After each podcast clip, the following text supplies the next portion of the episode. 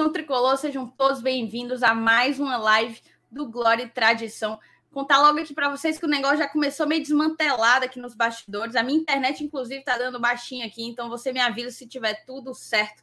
Vamos começar mais uma semana, a semana de reestreia do Fortaleza. O Fortaleza inicia a sua temporada de 2022 no domingo e a gente vai ter uma programação aí inteira, né? A semana inteira. Eu tô vendo algumas mensagens no chat, a galera falando que sentiu saudade, que queria ter, que tivesse tido live do GT no final de semana. A gente também sente.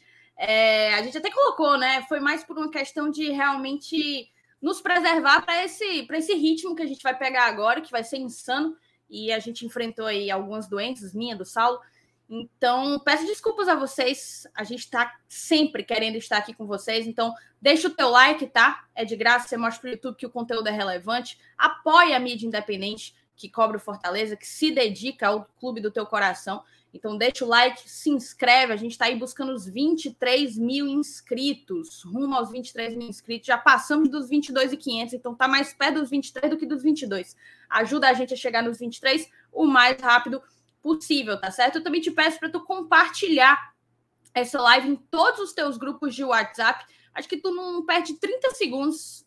Aqui embaixo tem a setinha. Você clica lá, vai direto para o WhatsApp, pay, pay, pay, bota uma ruma de grupo e manda, chama a galera aqui para fazer essa live com o Glória e Tradição, tá? Hoje a gente vai falar de algumas matérias que saíram acerca do, do dia do Fortaleza. Moisés e Romero estão integrados à equipe, já começaram a treinar. E também saíram aí alguns burburinhos um pouco antes da gente entrar ao vivo. A gente também vai comentar tudo isso, tá? Tem muita coisa para a gente falar, a oficialização da saída do Wellington Paulista e do David, não vai faltar assunto e a gente quer fazer dessa live mais uma livezinha especial do jeitinho que vocês conhecem, do jeitinho que a gente gosta de fazer. Eu vou chamar a vinheta, vocês vão conhecer a bancada de hoje.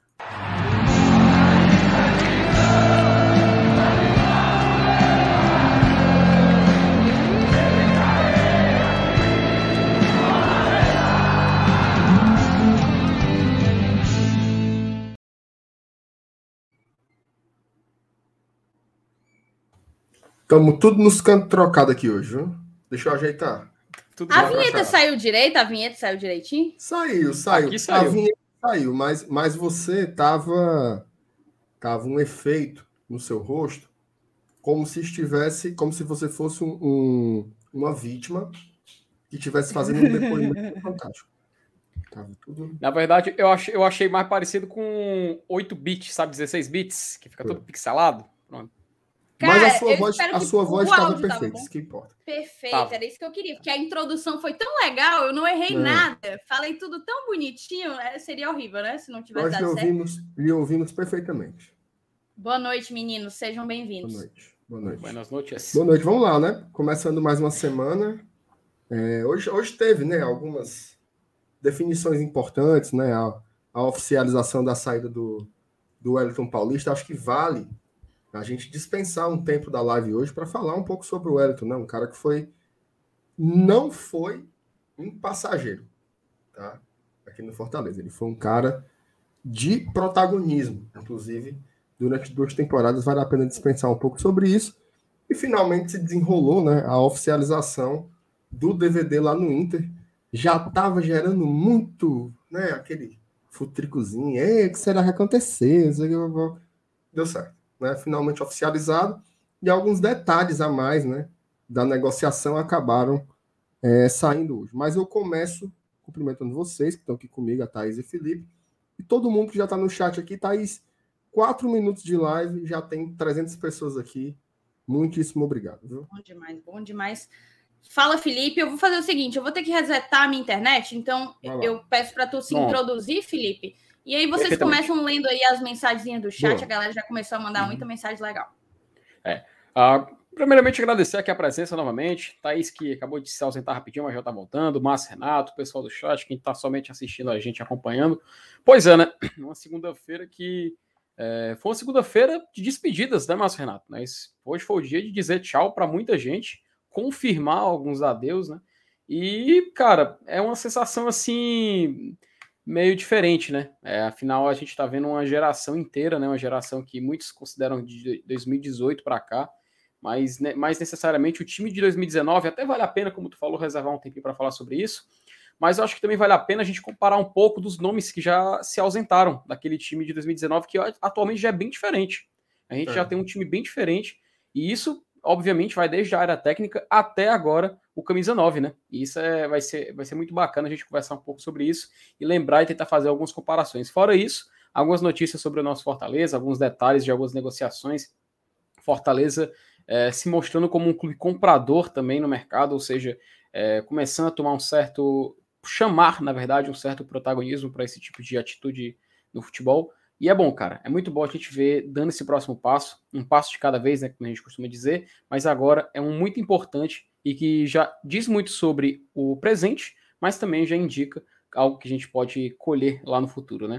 Mas enfim, MR, vamos ler Exatamente. algumas mensagens aí do chat, né? A galera já é, tá a chegando. mensagem aqui da Luciana, ela mandou boa noite. Algumas mensagens eu já tinha colocado na tela. Boa noite, Luciana. O Everton comenta assim: Boa noite, fiquei na esperança de vocês abrirem live ontem. Fiquei sem o meu Domingão do Leão. Hum. Cara, Everton, semana passada foi muito puxado. Estava sem Sal, a Thaís só voltou ali pra, pela quinta-feira, então estava todo mundo muito, muito, muito cansado. Eu estava exausto, realmente não deu para fazer live no domingo. E a novidade que, que teve né, no final de semana foi o Moisés, que na verdade a gente já tinha feito um programa na quinta e dois na sexta-feira falando sobre o Moisés, inclusive dando os detalhes da negociação que foram apenas confirmado, confirmados né, no sábado, então não fazia muito sentido. Mas agora vai ser sem tirar, viu, mano? Até domingo é live todo dia. Inclusive, domingo vai ter a live, a nossa live de pós-jogo de Fortaleza e Souza pela Copa do Nordeste, ao vivo da Arena Castelão, tá? Então, essa, descansamos aí, né? Sábado e domingo, mas a semana agora já vai começar pegando fogo. O Lucas Ferreira está ansioso para saber que é a bancada. Deve ter se decepcionado, né, Felipe? O povo está esperando pelo Saulo aí, mas o Saulinho ele tá ainda meio amojado, sabe? Tá meio amojado, mas ele volta, é. volta em breve. Tá, tá se recuperando, reta inclusive, final. É, inclusive, fiquem à vontade de mandar sua mensagem de carinho para Saulo Alves aqui no nosso chat. Isso. Pode, se não for de carinho, também pode mandar, não tem problema não. É, pode, pode escolher também. Isso. O Humberto, Humberto Farias, nosso padrinho, botou Solta o Leão. O Lucas Carvalho, vim só deixar o like e dizer que vou assistir a live mais tarde. Espero que o Saulo já tenha voltado, porque esse canal estava totalmente largado semana passada. Olha que bicho ingrato, viu? Cara? Rapaz, pelo amor de Deus. Viu? Pelo amor de Deus, Lucas. Lucas, tu tá no caminho errado da vida, Lucas. Exatamente. Está aqui o nosso Paulo Lima. O Flávio Silva pergunta: que história é essa do Luiz Adriano no PC? Procede? Não. Tá? É by grupos. By grupos. Teve até uma notícia dizendo que o Fortaleza sondou e tal, mas isso tem muitos dias. Uhum. Recentemente não vi absolutamente nada. Semana passada, isso aí. Foi, semana passada. O Emanuel Santos já peguei o prato de cuscuz para acompanhar o GT. Bem, aí é uma, é uma, mistura boa, viu, Felipe? Um cuscuzinho com Opa. o GT. É, cadê, cadê a, a, a Juliette para anunciar que o cuscuz está pronto? É, exatamente. É, vamos ver o que mais. O Pedro Queiroz deu like. Ih, o povo que cornetando na internet da Thaís. O Fabiano, é nosso apoiador agora, se tornou apoiador. É, deixa eu ver o que mais aqui. Povo falando do Luiz Adriano. Luiz Adriano, por enquanto, só fofocas e futricas. Uhum. O Rafael Nascimento, como é que tá o DM do GT? Passa a situação aí. O Rafael, por enquanto, todos recuperados, com exceção do Saulo, tá? O Saulo ainda segue baleado. Eu acho que talvez, talvez, talvez lá para quinta, sexta-feira o Saulo uhum. volte, mas vamos sem pressa, né? Porque essa essa Covid aí, gripe, você também não pode antecipar, né? Você tem que esperar realmente sarar, ficar bom, ficar bom todo, aí ele volta por aqui. O Tiago Oliveira falando do check-in do sócio do Leão de Aço que abre amanhã, tá? Inclusive é uma coisa que a gente pode já já colocar aqui amanhã começa o check-in para Fortaleza e Souza. Só que esse check-in vai ser dividido por categorias do sócio. Não começam todos ao mesmo tempo. Daqui a pouquinho eu vou dar uma procurada aqui e eu coloco e eu coloco na tela. Mais boa noite para o Saulo. O Edson disse que o Saulo está fingindo. Ixi, não fala isso não. Tá é fingindo que está doente para ser paparicado. Será que, que o nosso querido Come Dorme tá, tá enganando, Thais? O que, é que você acha isso aqui? Opinar? Rapaz, eu não sou. Na verdade, para preservar a minha saúde e integridade física, não me manifestarei sobre esse assunto. Boa noite, GT. Saudade das lives. A MR manda um beijo para mim. Um beijo, Jonathan. Um beijo para você, um beijo para Dai. Ó, tem uma pergunta aqui do Lucas. É aniversário dela hoje, né? Ah, é. Hoje é Mande aniversário parabéns, da Dai. Não deixe passar, não. Beijo, filho. beijo para Dai. Feliz aniversário, muita saúde. Uhum. Você é uma pessoa legal que a gente ganhou, né, como amiga, via Glória e Tradição. Então, para você ver como é. isso daqui tem uma vantagem, uma vantagem grande na vida, né? Todo, todo, todo, mundo aplaudindo igual o Saulo, assim, ó. É. o, o, Lucas Ferreira pergunta: quem vocês acham que serão os titulares inicialmente na Copa do Nordeste? Lucas, a gente vai discutir isso uhum. essa semana, tá? A gente vai discutir quem deve ser a onzena para começar. Vamos fazer volta... uma análisezinha sobre o elenco do Fortaleza, como é que tá, o que é que ainda falta, mas vai ser uma análise profunda, ponto a é. ponto, tá? Finalmente o Campinho, o Campinho voltando para as telas do GT, rapaz. O Campinho vai voltar. É, é isso aí. Sábado tem pré-jogo, domingo vai ter o esquenta e o pós lá uhum. do Castelão. Eu e a Thaís. Eu Oi. e a Thaís estaremos lá na Arena Dream Castelão para ver. Mas, Renato, Dream Como Team. É? Dream Team. Dream Team. Dream so, so, team. é, e é para tirar o dedo, viu? Porque só ano passado, meu amigo, para 23 pontos, viu? Foi, teve, teve, que colocar, teve que colocar ou o Saulo ou eu, rapaz. Porque a gente saiu com 100% de aproveitamento. Não procede. Eu, eu, não, eu não vi derrota enquanto trabalhei na Arena Castelão.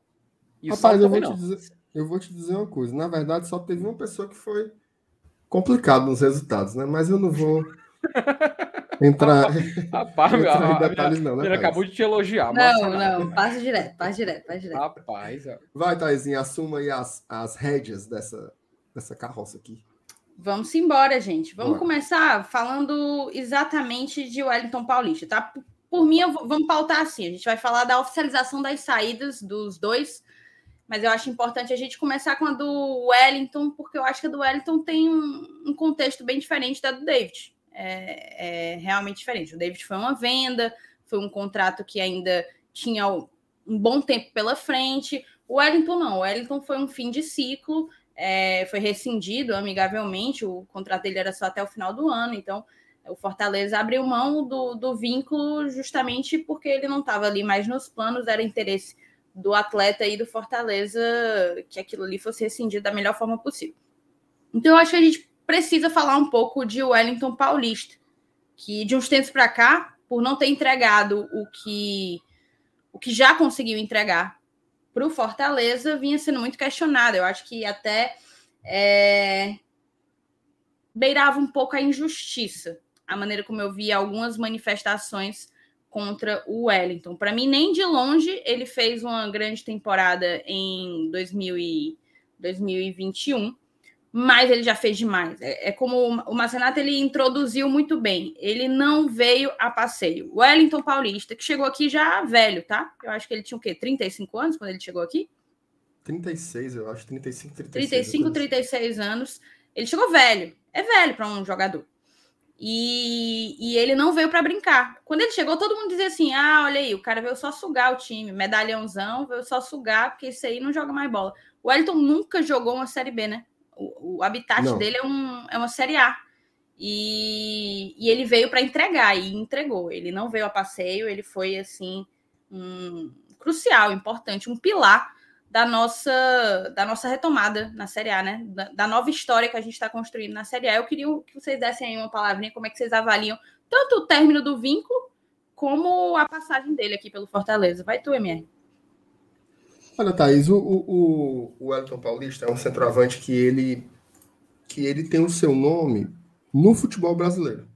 Tá? Ele é um dos caras, um dos recordistas né, dessa, dessa era moderna do futebol, né, que a gente basicamente marca a partir do início dos pontos corridos. Ele é ali um dos principais goleadores, e aqui não foi diferente. Tá? Eu me lembro quando, quando o Wellington chegou no Fortaleza, a pedido do Rogério Senni, ainda em, 2019, a ideia era trazer um cara que fosse de Série A, né? num elenco ainda verde, um elenco que vinha da Série B, mesmo sendo campeão, talvez precisasse de algumas figuras é, de peso, né? de peso histórico dentro da competição. A ideia de trazer o Wellington era essa, além de ser um goleador por quase todos os lugares onde passou. Eu lembro que quando o Paulo. Isso, isso é bem vívido na minha memória, né? Quando ele chegou aqui, nós ainda tínhamos o Júnior Santos. Tá? E mesmo que o Júnior Santos fosse um jogador tecnicamente exótico, né? cara meio grosso, mas que tinha umas velocidades, umas arrancadas. Ele estava fazendo uns golzinhos ali no começo, né? E o Elton Paulista é um 9. Ele é um 9 clássico, né? O Ceni coloca ele numa posição tática meio diferente, né? Como se ele jogasse por trás do Júnior Santos. Então, o início do Wellington Paulista no Fortaleza foi um início meio sacrificado, né? Inclusive meses e meses, talvez até anos depois, ano depois, ele falou, né, que esse começo para ele foi muito difícil porque ele teve que se modificar dentro de campo em nome da coletividade, em nome da equipe. E eis que ele só faz o seu primeiro gol 11 jogos depois. Tá? Ele chegou e passou 11 jogos sem marcar com a camisa do Fortaleza. E isso fez com que ele fosse muito contestado. Tá? Muito contestado. Muita gente reclamava, ah, veio para cá só para comer dinheiro, esse cara não tem mais condições, ele é muito ruim, ele é muito grosso. Calado ficou depois que fez o primeiro, desinvestou. O Wellington é um cara importante pelos números, tá? Ele foi artilheiro do, do time em 2019, foi artilheiro do Fortaleza em 2020 e mesmo em 2021 num ano em que ele nitidamente já tinha começado a despencar tecnicamente, ele ainda guardou os seus. Tá? Ele ainda guardou os seus golzinhos. E não são quaisquer gols. Tá? O Wellington, por exemplo, ele foi o cara das finais da Copa do Nordeste 2019. Né? Um título importantíssimo que o Fortaleza conquistou ali contra o Botafogo da Paraíba. Esse ano mesmo, com todas as, as as limitações técnicas, o Wellington foi o cara que fez os gols contra o CRB, né, que nos fez passar de fase na Copa do Brasil. Então, ele é um cara de momentos muito importantes, né? E isso fica muito registrado, sempre com muita doação, mas é incrível. Parece que chega um momento na vida do atleta que dá um estalo e ele cai. Né? Ele tecnicamente simplesmente despenca. Eu não sei se vocês se lembram, mas eu me lembro muito bem porque foi matéria de um vídeo meu. Tá? Eu fiz um, um vídeo falando sobre o trio de atacantes do Fortaleza. E naquela época, os três tinham tipo 10 gols na temporada. Que era o Robson, o David e o Wellington. Quando o Voivoda chegou no Fortaleza, ele sempre fazia uma dupla de ataque alternando entre esses três formava David Wellington, Robson e Wellington, David e Robson, sempre nessa composição, descansando um e colocando dois para jogar, sempre. Essa era a tônica do Fortaleza nessa época. O Wellington Paulista se lesionou, ele teve uma lesão no tornozelo, ou foi na, foi na panturrilha. Uma lesão na uhum. panturrilha e não voltou mais a jogar como jogava antes. É impressionante como essas coisas acontecem. A gente estava falando sobre a despedida do Oswaldo outro dia, né? E a gente comentava justamente isso. Teve a pausa da pandemia. Quando voltou, o Oswaldo desapareceu. Virou outro jogador, né? E o Paulista, infelizmente, também deu essa despencada. É, não fez uma, uma, uma boa Série A e realmente perdeu espaço na equipe. Acho que foi o melhor, né? O melhor para ele, o melhor para Fortaleza demonstrou força, né?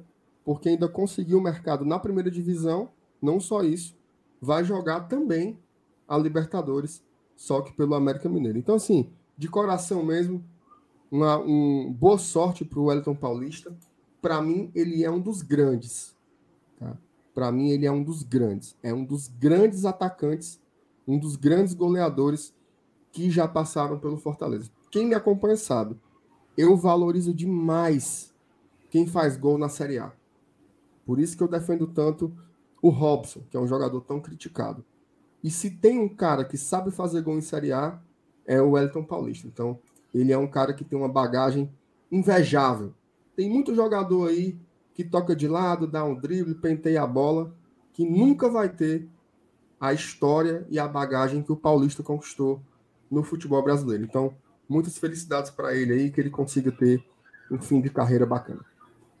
É isso, Robson, nosso padrinho, colocou aqui, ó. Podem inventar adjetivos para o WP9: craque, goleador, matador, profissional, líder, agregador, enfim, já está marcado na história do Leão. E para ouvir tua opinião, Felipe, eu queria que tu comentasse, deixa eu ver se eu encontro.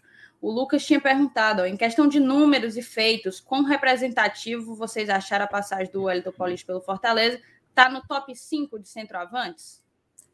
Top 5 não, mas ele sem dúvida nenhuma é um dos mais relevantes da história. Ele se tornou, né? ele conquistou isso dentro de campo, né? principalmente pelos títulos, porque se você for olhar no papel, quem foi o outro atacante da história assim, que a gente pode citar que ganhou uma Copa do Nordeste? Aí é que tá, não teve, né? O Wellington Paulista foi o cara que participou e foi o nome das finais, como o Marcenato muito bem lembrou. Então, e assim, é até injusto porque a gente lembra de tem o, Geraldino Saravá, tem sim, atacantes, né? Clodoaldo, Rinaldo, Mozart, Croinha, enfim, tem uma, uma legião de atacantes que fizeram história e tem sua importância, sua relevância desde década de 60, 70, 80, 90 e dos anos 2000 que a gente lembra com mais é, com uma memória melhor porque foi mais recente. Então, não diria que é top 5, até porque seria injusto com esses nomes do passado, né? Até porque eles tiveram também, apesar de não conquistar títulos como o Elton Paulista conquistou, afinal ele conquistou três, três estaduais e uma Copa do Nordeste. Ou seja, ele tem uma exclusividade ali na sua lista de, de troféus. Inclusive, curiosidade, a Copa do Nordeste é o título em escala mais importante do Elton Paulista. Antes ele só tinha ganho estadual na carreira dele. É, apesar dele ter participado de campanhas de Libertadores, né, de ter de, tem, salvo engano, inclusive, de, é, de, e chegou até a final com o Cruzeiro em, 2000, em 2009, mas enfim, focando nesse top 5, eu não vejo ele lá. Mas é um dos caras que, sem dúvida nenhuma, daqui uns 20, 25, 30 anos, e isso é um, algum detalhe que a gente vai comentar num tópico mais à frente, é um cara que a gente vai se lembrar com uma boa memória. Até porque eu acredito que essa foi a despedida definitiva dele no Fortaleza como jogador. Pelo menos é o que aparenta ser e é o que, inclusive, nós torcedores que já vimos o que ele pôde entregar, o que ele pôde contribuir, acreditamos que será a realidade. Então, tem essa sensação de agradecimento ao Wellington Paulista. Ele está indo para um clube, sabe, Thaís, que é, o América Mineiro ele tem esse histórico de contratar jogadores assim mais, mais velhos, né? Já tem, o Fábio Júnior, eles fizeram isso, com o Obina também, já tinha passado dos 30 anos, eles fizeram esse tipo de negociação também. Eles estavam com o Zarat na temporada passada, que também é um jogador com idade mais avançada, argentino, então eles têm essa característica, sabe? E o América, que vem numa reconstrução já de alguns anos, tem esse perfil. E eu, pô, achei um casamento perfeito, sabe? Salvo engano, foi numa live, tava eu, Márcio Renato e o Elenilson, salvo engano. A gente estava falando sobre justamente essa, essa negociação, essa possível negociação do WP9 com o América. E era um casamento que seria, era uma situação, na verdade, que seria excelente para o Fortaleza, excelente para o, para o América e excelente para o Wellington. Que mesmo que ele não vem, não tenha a oportunidade de ser o jogador titular, que ele não vai jogar os dois jogos, que afinal o América vai jogar a pré-Libertadores, então vai ter dois jogos para decidir a vida ali. Mesmo que ele não seja o titular, ele vai estar tá num grupo onde com certeza ele vai agregar muito. A gente viu isso aqui no Fortaleza. O com ele era, ele era importante, com ele pedia a voz, né, nos bastidores. E a gente, pô, o cara que ele assume a responsabilidade, ele brinca, ele é alguém que visivelmente se mostra uma pessoa simpática assim, o que você consegue gostar logo de cara, né? Ele tinha essa característica. Então eu fico muito feliz por ele, sabe? Porque eu não tô vendo o Wellington ir jogar uma, uma, uma, segunda divisão, uma Série B. Não que isso seja algo ruim, pelo contrário. Mas eu fico feliz em ver que ele tá indo para um clube organizado, que ele tá indo para um clube que tem essa característica de contratação e que sabe utilizar jogadores assim. E eu não tenho dúvida nenhuma que o Wellington vai com certeza se empenhar e fazer uma boa temporada. E desejo toda boa sorte para ele, que, como repito, não é top 5 dos nossos atacantes na história, mas ele tá sim ali entre os maiores que a gente vai se lembrar com uma, uma sério, com um carinho imenso. E é isso que ele merece da gente. Perfeito, Felipe. Perfeito. Concordo com vocês dois. Acho que a gente, acho que a gente é, presenciou um, uma história ser construída de uma maneira muito bonita, muito interessante. Então, eu tenho absolutamente enorme gratidão o Wellington Paulista, pelo que ele conseguiu é, proporcionar a nós, torcedores do Fortaleza. E, e ele certamente tem. É um tijolo nessa, nessa fase mágica que a gente que a gente está vivendo, tá certo? Mas assim, é, a galera é aquela coisa, né? Emocionados. Tem gente aqui dizendo que acabou o vestiário, que o Wellington Paulista foi embora, que o time está se despedaçando, é aquela coisa. Quando, quando mantém todo mundo, reclama, Minha porque tem que renovar. Quando manda embora quem já está em final de ciclo, reclama porque está indo muita gente embora. Vamos, vamos sempre no equilíbrio, moçada. Vamos sempre no equilíbrio, pelo amor de Deus. Um, o Fortaleza tem 30, 30 jogadores no plantel principal. Não é a saída de um que vai derrubar vestiário, pelo amor de Deus, né? Vamos. Vamos. Pé no chão. Juízo.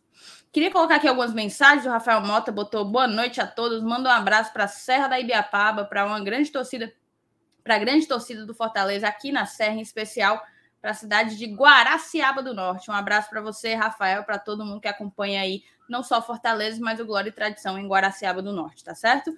O Pedro Marcílio, vai ter peitica na Copa do Nordeste? Vai sim, senhor, vai, vai sim, senhor. Aguarde. Tá na programação da semana. A semana tem, tá massa, viu? E, e, tem, e tem um nome, tem um nome específico, né? O Saulo disse que vai ter um nome específico. É, vamos esperar. Eu não lembro qual foi, se ele bateu o martelo no nome dele. A da, eu, da Libertadores também tem um nome é, é específico. Eu, eu, eu acho que era Peitica da Kumad Chica, que se chama da Copa do Nordeste. Eu acho né? que é, e o, exatamente. E o da Libertadores era lá Petiquita. Exatamente, exatamente. o Gaspar Júnior botou o Sergipe tá no meio de um surto de Covid no elenco. Sabem se o Kennedy já tá lá? Eu imagino que o Kennedy já esteja, só não sei se ele faz parte do surto de Covid, tá, Gaspar? O Caio Holanda, com as saídas, acham que vai, vai vir mais de uma contratação? Acho que a gente pode conversar sobre isso ao longo da live, né, moçada? Eu vou até deixar aqui isso. a mensagem do, do Caio separada, não vou tirar aqui dos selecionados. O João, que é nosso padrinho conselheiro, renovou o apadrinhamento. Brigadão, João, de coração. O Denis mandou aqui. Bancada, acabei de ver a informação do Nicola que no Nicola que tem um time na Itália interessado no Ederson. O empresário dele falou que a proposta, que tem proposta e já informou ao Corinthians que ainda não se manifestou. A gente também vai falar sobre isso, tá? Essa informação aí saiu pouquinho antes da gente entrar no ar, então a gente está aqui nos bastidores colhendo um pouco mais de um pouco mais de notícias, né? Para a gente conseguir passar para vocês da melhor maneira. O Rafael Mota, mais uma vez, ele tinha repetido aqui a parada de Guaraciaba. O Wanderson, boa noite. GT mandou um alô para Caridade. O interior em peso aqui, viu, Marcenato? Tu é doido. A galera tá, tá chegando junto aqui. Vá. Diga aí a sua cidade, tá? Faça que nem ligação a cobrar. Diga o seu nome e a cidade onde está falando. Mande aí no chat. Né não, né não. Então, assim, vamos falar agora da outra saída que foi oficializada hoje, tá certo? que é a do David. Eu não vou botar a vírgula porque a gente ainda está no mesmo tópico, tópico saídas. Então vamos manter, vamos manter aqui. Deixa eu colocar, eu acho que é por aqui. Peraí. Fortaleza oficializou a saída de nosso querido DVD. E aqui ele colocou assim muitas informações, foi extremamente transparente com o torcedor, botou obrigado, David. O Fortaleza okay, Esporte então. Clube comunica a saída do atacante. Vale, meu Deus, peraí. Peraí, é para tirar da tela? É, é para colocar na tela. Ah, tá. Porque eu vi o vídeo, o vídeo do gol ali, eu não sabia se era para deixar ou tirar. Não tava, eu coloquei, quando eu vi o vídeo do gol eu tirei, mas coloquei de volta então. Tá aí. Talvez tá seja melhor agora? colocar pelo Twitter, agora que é tá. é só o texto, né? Ah, deu certo? Mas, mas ela, ela pausou. Deu que tá eu pausei, eu pausei. Ah, tá, beleza, beleza. É... Comunica a saída do atacante David para o Internacional. O Tricolor vendeu por 10 milhões 850 mil reais os 45% dos direitos que detinha. Na negociação, após acordo com o jogador e seu empresário, Fortaleza ainda ficará com 8% em uma futura venda. Ou seja, na prática, vendeu 37%, que vendeu os 45% que tinha, mas ganhou 8%. 37%, 10 milhões 850 mil reais. Negócio brabo. Adquirido pelo Leão em 2020 por 5 milhões, David se tornou a contratação mais cara da história do futebol cearense. Em 112 jogos honrando o manto tricolor, o jogador marcou 25 gols e deu 12 assistências, conquistou dois títulos. O atleta deixa o clube após trajetória marcante, sendo peça fundamental em duas temporadas. David tinha contrato até o fim de 2023, ainda tinha dois anos de contrato. O Leão do PC agradece ao jogador pelo profissionalismo, por honrar a camisa e por toda a dedicação do mesmo nas duas temporadas disputadas, além de desejar sucesso e sorte nos próximos desafios. Abraço sincero da tropa do DVD. Aqui é a resposta do David. Obrigado por tudo. Eu amo vocês. Estarei sempre na torcida. Em paralelo a isso, o Fortaleza divulgou um vídeo de cinco minutinhos. É, foi gravado antes do David ir embora. E, e, tem assim a manifestação tanto do presidente Marcelo Paes como do próprio David. A gente vai colocar aqui ao vivo para vocês conferirem, tá? Eu só tenho que saber se o se tá com áudio. Vocês me avisam se estiver com áudio, tá certo? Ok. Tá? É, tá sem áudio, tá sem áudio. Tá sem áudio. Perfeito. Então eu vou fazer o seguinte: vou parar a tela e compartilhar novamente. É, é, enquanto isso, né, o pessoal mandando. É, Oi, Marcenato, dê um salve para Jaguaruana. Cadê? Bota aí na tela. O Vitor Rafael pediu um salve para Jaguaruana. Oi, salve para Jaguaruana. Cara, apareceu tanta cidade aqui. Agora dê, uma, dê, dê um abraço para Boston, para o Brian Lipper, de Massachusetts. Olha aí, o Brian Lipper, direto de Boston, Massachusetts. Hey, guys. Um abraço, Brian Lipper. O Gabriel Vieira. Hum, aí, que Ramobão, viu? Aí. Rapaz, que Xeramubim é pesado. Só nasceu o Calabão oh, de Xeramubim, viu? Tem, tem, tem, tem, tem mais. Tem, ó, oh, Tamboril. Tamboril. O, o, o Fagner tá mandando. Ó, o Wagner também é de fora do país, viu? Lá do Old Village, Fortaleza. Old Village. Tudo bem. Aí. Valeu, Fagner. Tiago tá lá no Grande Bom Jardim. Olha aí. Digo canto. Ora, o Grande Bom Jardim. O conta técnico tá em Sobral. O José Luan tá no Maracanaú. Eita, o Jusivando, na audiência daqui de Parnaíba, litoral do Piauí. Sou natural de Fortaleza e apaixonado pelo Leão do Pici. Até rimou, viu, Jusivando. Parnaíba é bom, viu? Ora. Parnaíba é bom. Já fui tomar uns banhos lá, viu? Respeito. Bota aí de novo, Tete, se certo. Bem, é, a gente vem aqui Foi. falar sobre o David, né? Sobre é, a saída do David do Fortaleza. É, essa negociação já ocorre há algum tempo. O Internacional procurou Fortaleza desde o final do ano passado. É, quando nos procurou, é, a primeira proposta o clube negou, nós negamos a proposta. Conversamos com o David, com o empresário dele, colocamos que tudo que o Internacional estava oferecendo nós poderíamos oferecer também. Né? Então, de nossa parte, houve essa tentativa de permanência, porque é um jogador muito importante. E a gente conversou, tentou, o Inter deu uma esfriada, voltou novamente, voltou com proposta mais dentro da realidade. E nós conversamos também várias vezes com o David, tentando entender o, o motivo da mudança, mas é uma questão de ordem pessoal e desejo do jogador, a gente tem que, que aceitar. Fortaleza foi muito firme no tocante à questão da multa, né? E eu importante esclarecer como é que funciona tudo isso. A multa do David é 30 milhões de reais.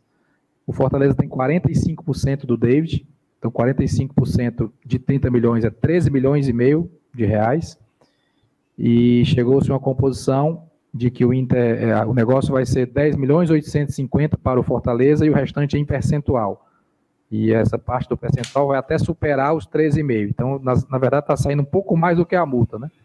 Um pouco mais do que a multa. 10,850 em dinheiro e é, mais um percentual que nós estamos definindo ali o número final. Então, por parte do Fortaleza, não tinha o que fazer, uma vez que o Inter chegou na condição da multa, uma vez que o atleta entende que é hora de sair.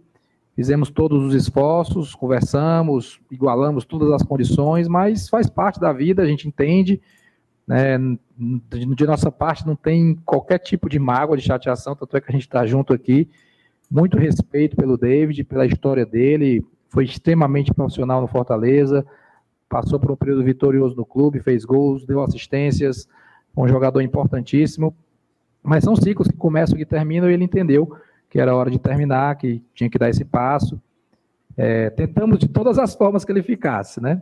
Mas a vida tem disso e, e, e é, é, assim, são decisões que precisam ser tomadas. É, a gente lamenta, mas o Fortaleza, do ponto de vista de negócio, acho que fez um bom negócio porque comprou o David é, por 5 milhões, 45%, está vendendo por 10,850 e ainda ficando com algum percentual. Então, é, o David teve resultado esportivo e financeiro para o clube. Agora segue a vida em outro caminho, num grande clube também que é o Internacional, e a gente deixando aqui sempre, sempre as portas abertas. Então, deixo minha gratidão a esse atleta, a essa pessoa, esse cidadão, um cara que eu gosto demais, todos por ele, e lamento, mas faz parte. Vamos para frente, e a gente vem aqui com essa transparência, informar tudo, para que fique tudo muito claro. E aí, num segundo momento agora, o David fala também do sentimento dele, do, da decisão dele. Tá bom? Obrigado a todos. Bom, vindo aqui para esclarecer tudo, né? É, tivemos uma, uma conversa bem, bem sadia, é, amigável, é, e tomei a decisão, né? né que nesse momento era, era melhor é, é, eu aproveitar essa oportunidade é, que apareceu. É, queria agradecer, é, primeiramente, o Marcelo por toda, toda a confiança, é, todo, todo do clube que, que sempre me apoiaram, sempre estiveram junto comigo, os torcedores que, que sempre me apoiaram, é, que sempre, está, sempre esteve presente no, nos estádios, né, apoiando é, toda a equipe. É, recebi inúmeras é, mensagens dos torcedores pedindo, pedindo que eu ficasse, mas nesse momento é, eu vi que, que é uma oportunidade muito boa para mim, né, onde que, que, como o Marcelo disse, é, os ciclos é, às vezes se fecham. Né, eu fui muito feliz aqui, né, lógico, o coração fica apertado. É, tive uma conversa ali muito boa. Né, então, nesse momento, é, eu vi que, que eu não podia desperdiçar, é, mas como falei com ele também, né, eu sou muito grato por tudo, muito grato mesmo. É, eu sempre vou, vou torcer por esse, por esse time, é, pelo Fortaleza que me abraçou no momento que eu mais precisei. É, eu sou muito grato, muito grato mesmo. É, e, e, como eu falei com ele, é, desejo voltar um dia, porque esse clube que eu aprendi a amar, é, um clube que no momento que eu mais precisei, é, foi, foi ele que, que confiou em mim. Então, eu sou grato por tudo e, e vou, ter, vou estar sempre torcendo é, para o Fortaleza. É, perfeito. É, vamos conversar então sobre o vídeo. Eu queria que, se o PH tivesse por aqui, seria interessante, ele que entende bastante de, de semiótica.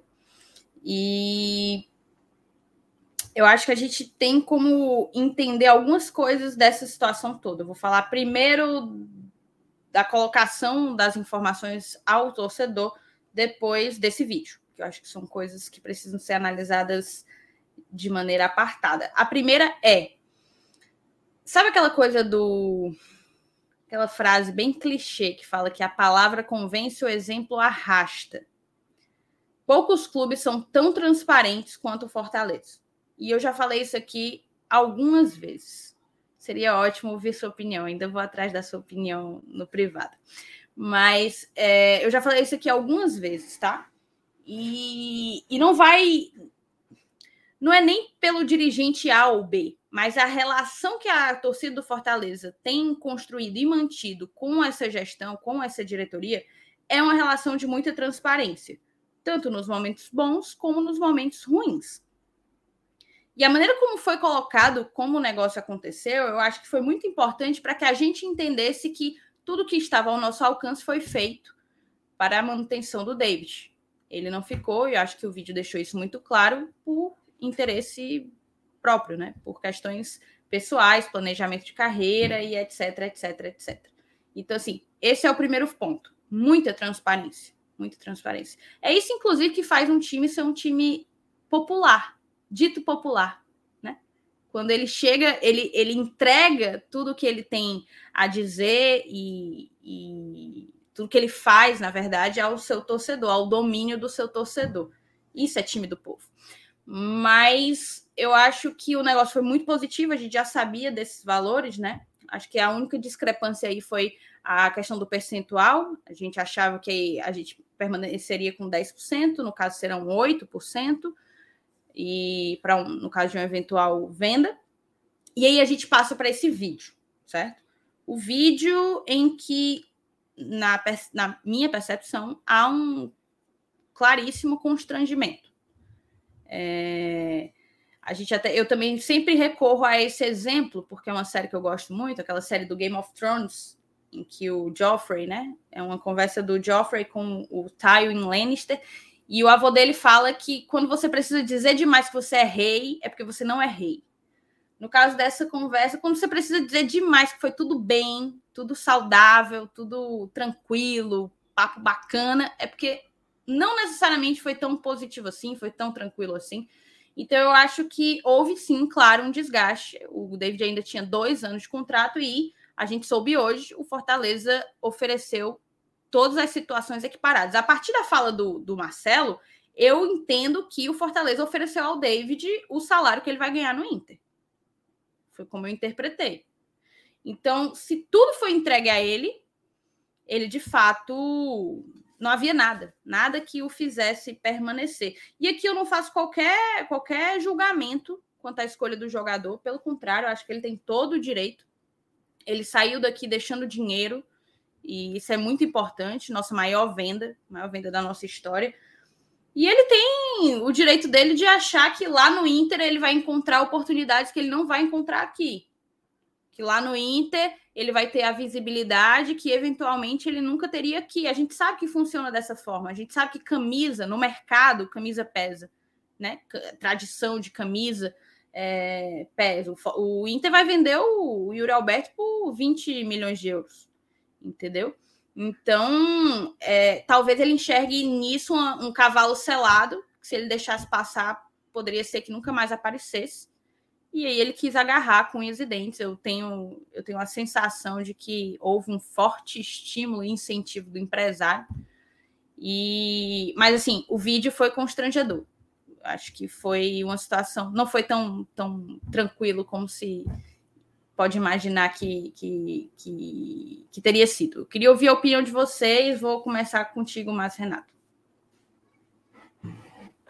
Olha, Thaís, já tinha ficado muito, muito claro pelas entrevistas do, do empresário do David que havia essa. Pensar aqui numa palavra boa, havia uma propensão, tá? Uma propensão a negociar o jogador né? Ah, a gente tem. Vamos procurar uma situação melhor para o atleta, vamos procurar uma situação melhor para o atleta. Sempre era nesse discursinho, inclusive dizendo que o contrato do David acabaria este ano, que não era verdade, que ainda tem até o final de 2023. Então havia um interesse, tá? É, o Fortaleza equiparou a proposta salarial do Inter, tá? Equiparou a proposta salarial do Inter. Agora, o Inter ofereceu os quatro anos de contrato, tá? Que aí também enfim, normal, para fazer um, um, novo contrato, né? A gente também deu quatro anos para ele quando ele chegou, mas o grande diferencial, e aí a gente tem que reconhecer, certo? O Inter é uma vitrine maior que o Fortaleza no mercado. Total. Mesmo jogando na Sul-Americana? Mesmo. Mesmo jogando na Sul-Americana. É, o mercado do futebol, ele é muito ele, ele tem algum, algumas cristalizações, tá? Tem algumas coisas que demoram mais a mudar. Uma delas é o mercado. Clubes como Fortaleza, eles estão experimentando as suas primeiras vendas. A primeira venda que a gente fez hoje, grande, foi essa do David. Que a gente conseguiu vender bem. Vendemos por 2,6 vezes mais dinheiro do que o que a gente investiu e a gente ainda tem 8% para receber caso o David seja vendido nos próximos quatro anos. Tá? Se o David for vendido nos próximos quatro anos, a gente recebe 8% do valor. O que significa que o que o Fortaleza vai receber pelo David pode ser além da multa. Tá? Muito provavelmente será além da multa. É uma vitrine maior. É uma vitrine maior. Quantas vezes a gente viu isso? Né? Pega, por exemplo, sei lá, pega o preço que o, o, o Ceará vendeu o Arthur Cabral para o Palmeiras e pega o preço que o Palmeiras vendeu o Arthur Cabral para a Suíça. É sempre assim. É como se precisasse de um trampolim. Né? Como se saindo daqui tivesse que ser barato, tivesse que ser dado.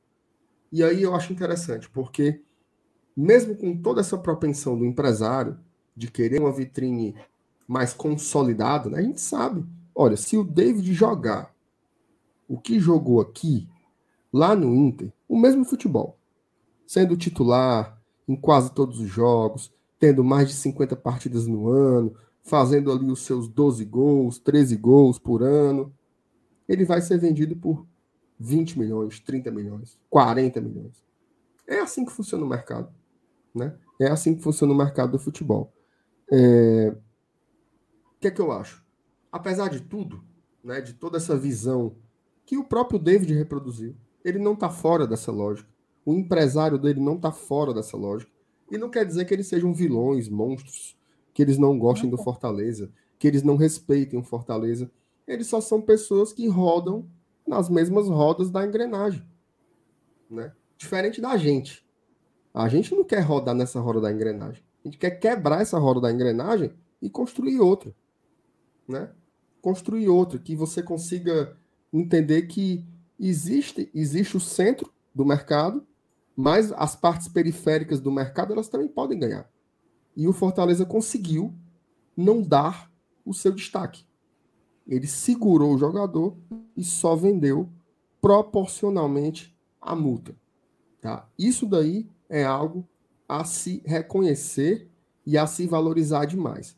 Lembre-se, o Inter chegou a fazer quatro propostas. Não, pega aí 6 milhões. Não, pega aí 7. Não, pegue 8 e 2 jogadores. Não. A multa do cara é 30 milhões, a gente vai vender proporcionalmente a isso na multa, de acordo com o nosso percentual. E assim foi feito o negócio com o Internacional. O Fortaleza em nenhum momento aceitou. Não, pega aí, esses dois jogadores aqui, eles já foram bons. Pode ser que melhorem. Não, a gente não quer. A gente quer o dinheiro que o jogador vale. E assim o Fortaleza vendeu. Mais uma coisa a transparência. Tá? A transparência com que esse negócio foi feito é algo a se destacar no futebol nacional. Sim. Tá? Uma postagem para rede social, com o detalhe do percentual, do percentual que, que foi vendido, com o detalhe do percentual que a gente vai arrecadar. Inclusive, eu, eu vi um tweet do Léo, né? Do Léo Fontinelli, gosta de provocar o Fortaleza Calcão e ele falando que não é o percentual do atleta, é a mais-valia. Até utilizando os, os, os, conceitos marxistas, mas é mais ou menos por aí. É o, nos, nos próximos quatro anos, ele sendo negociado, é o percentual que a gente vai arrecadar em cima da venda. Por isso que eu quero. Eu sei que tem muita gente que ficou puto com o David. Às vezes o torcedor romantiza demais, né? Ah, vai ser meu para sempre. Meu DVDzinho. Não vai, não vai. Não vai. Infelizmente não vai. Mas eu vou torcer para ele arrebentar, para ele ser vendido por 60 milhões de reais e a gente vai pegar ó, mais 8% do DVD. E esse daí é o legado. E vamos comprar outro. Acabamos de comprar o Moisés por 3. Né? Quem sabe o Moisés daqui a dois anos não vai estar tá valendo uns 20 também. Né? Detalhe. Agora a gente tem 90% do Moisés. Do David a gente só tinha 45. Então, boa sorte para o DVD. A gente fala de ciclos que se encerram por baixo, mas tem ciclos que se encerram por cima também. Ora, se o cara quer ir, vai, velho. Vai, seja feliz. Não tem porquê. Imaginei o desastre, Thaís, que seria o David passar o ano todinho com essa cara de chibata que ele tava na coletiva aí. Mufino, acaba desanimado, acaba não sei o quê, pedindo desculpa porque. Peça desculpa, não, cara. Vai, vai ser feliz. Joga lá onde você quiser. A gente segue. Né? O Fortaleza vai fazer 104 anos. Fortaleza vai fazer 104 anos. Vai um, vem outro. E o Fortaleza segue no seu caminho de crescimento. Então, bola para frente. Perfeito. E você, Felipe, queria ouvir tua opinião também sobre todo o contexto, sobre o negócio, sobre a postura do David, sobre a postura do Marcelo. Como é que tu faz essa avaliação para arrematar aqui o tópico?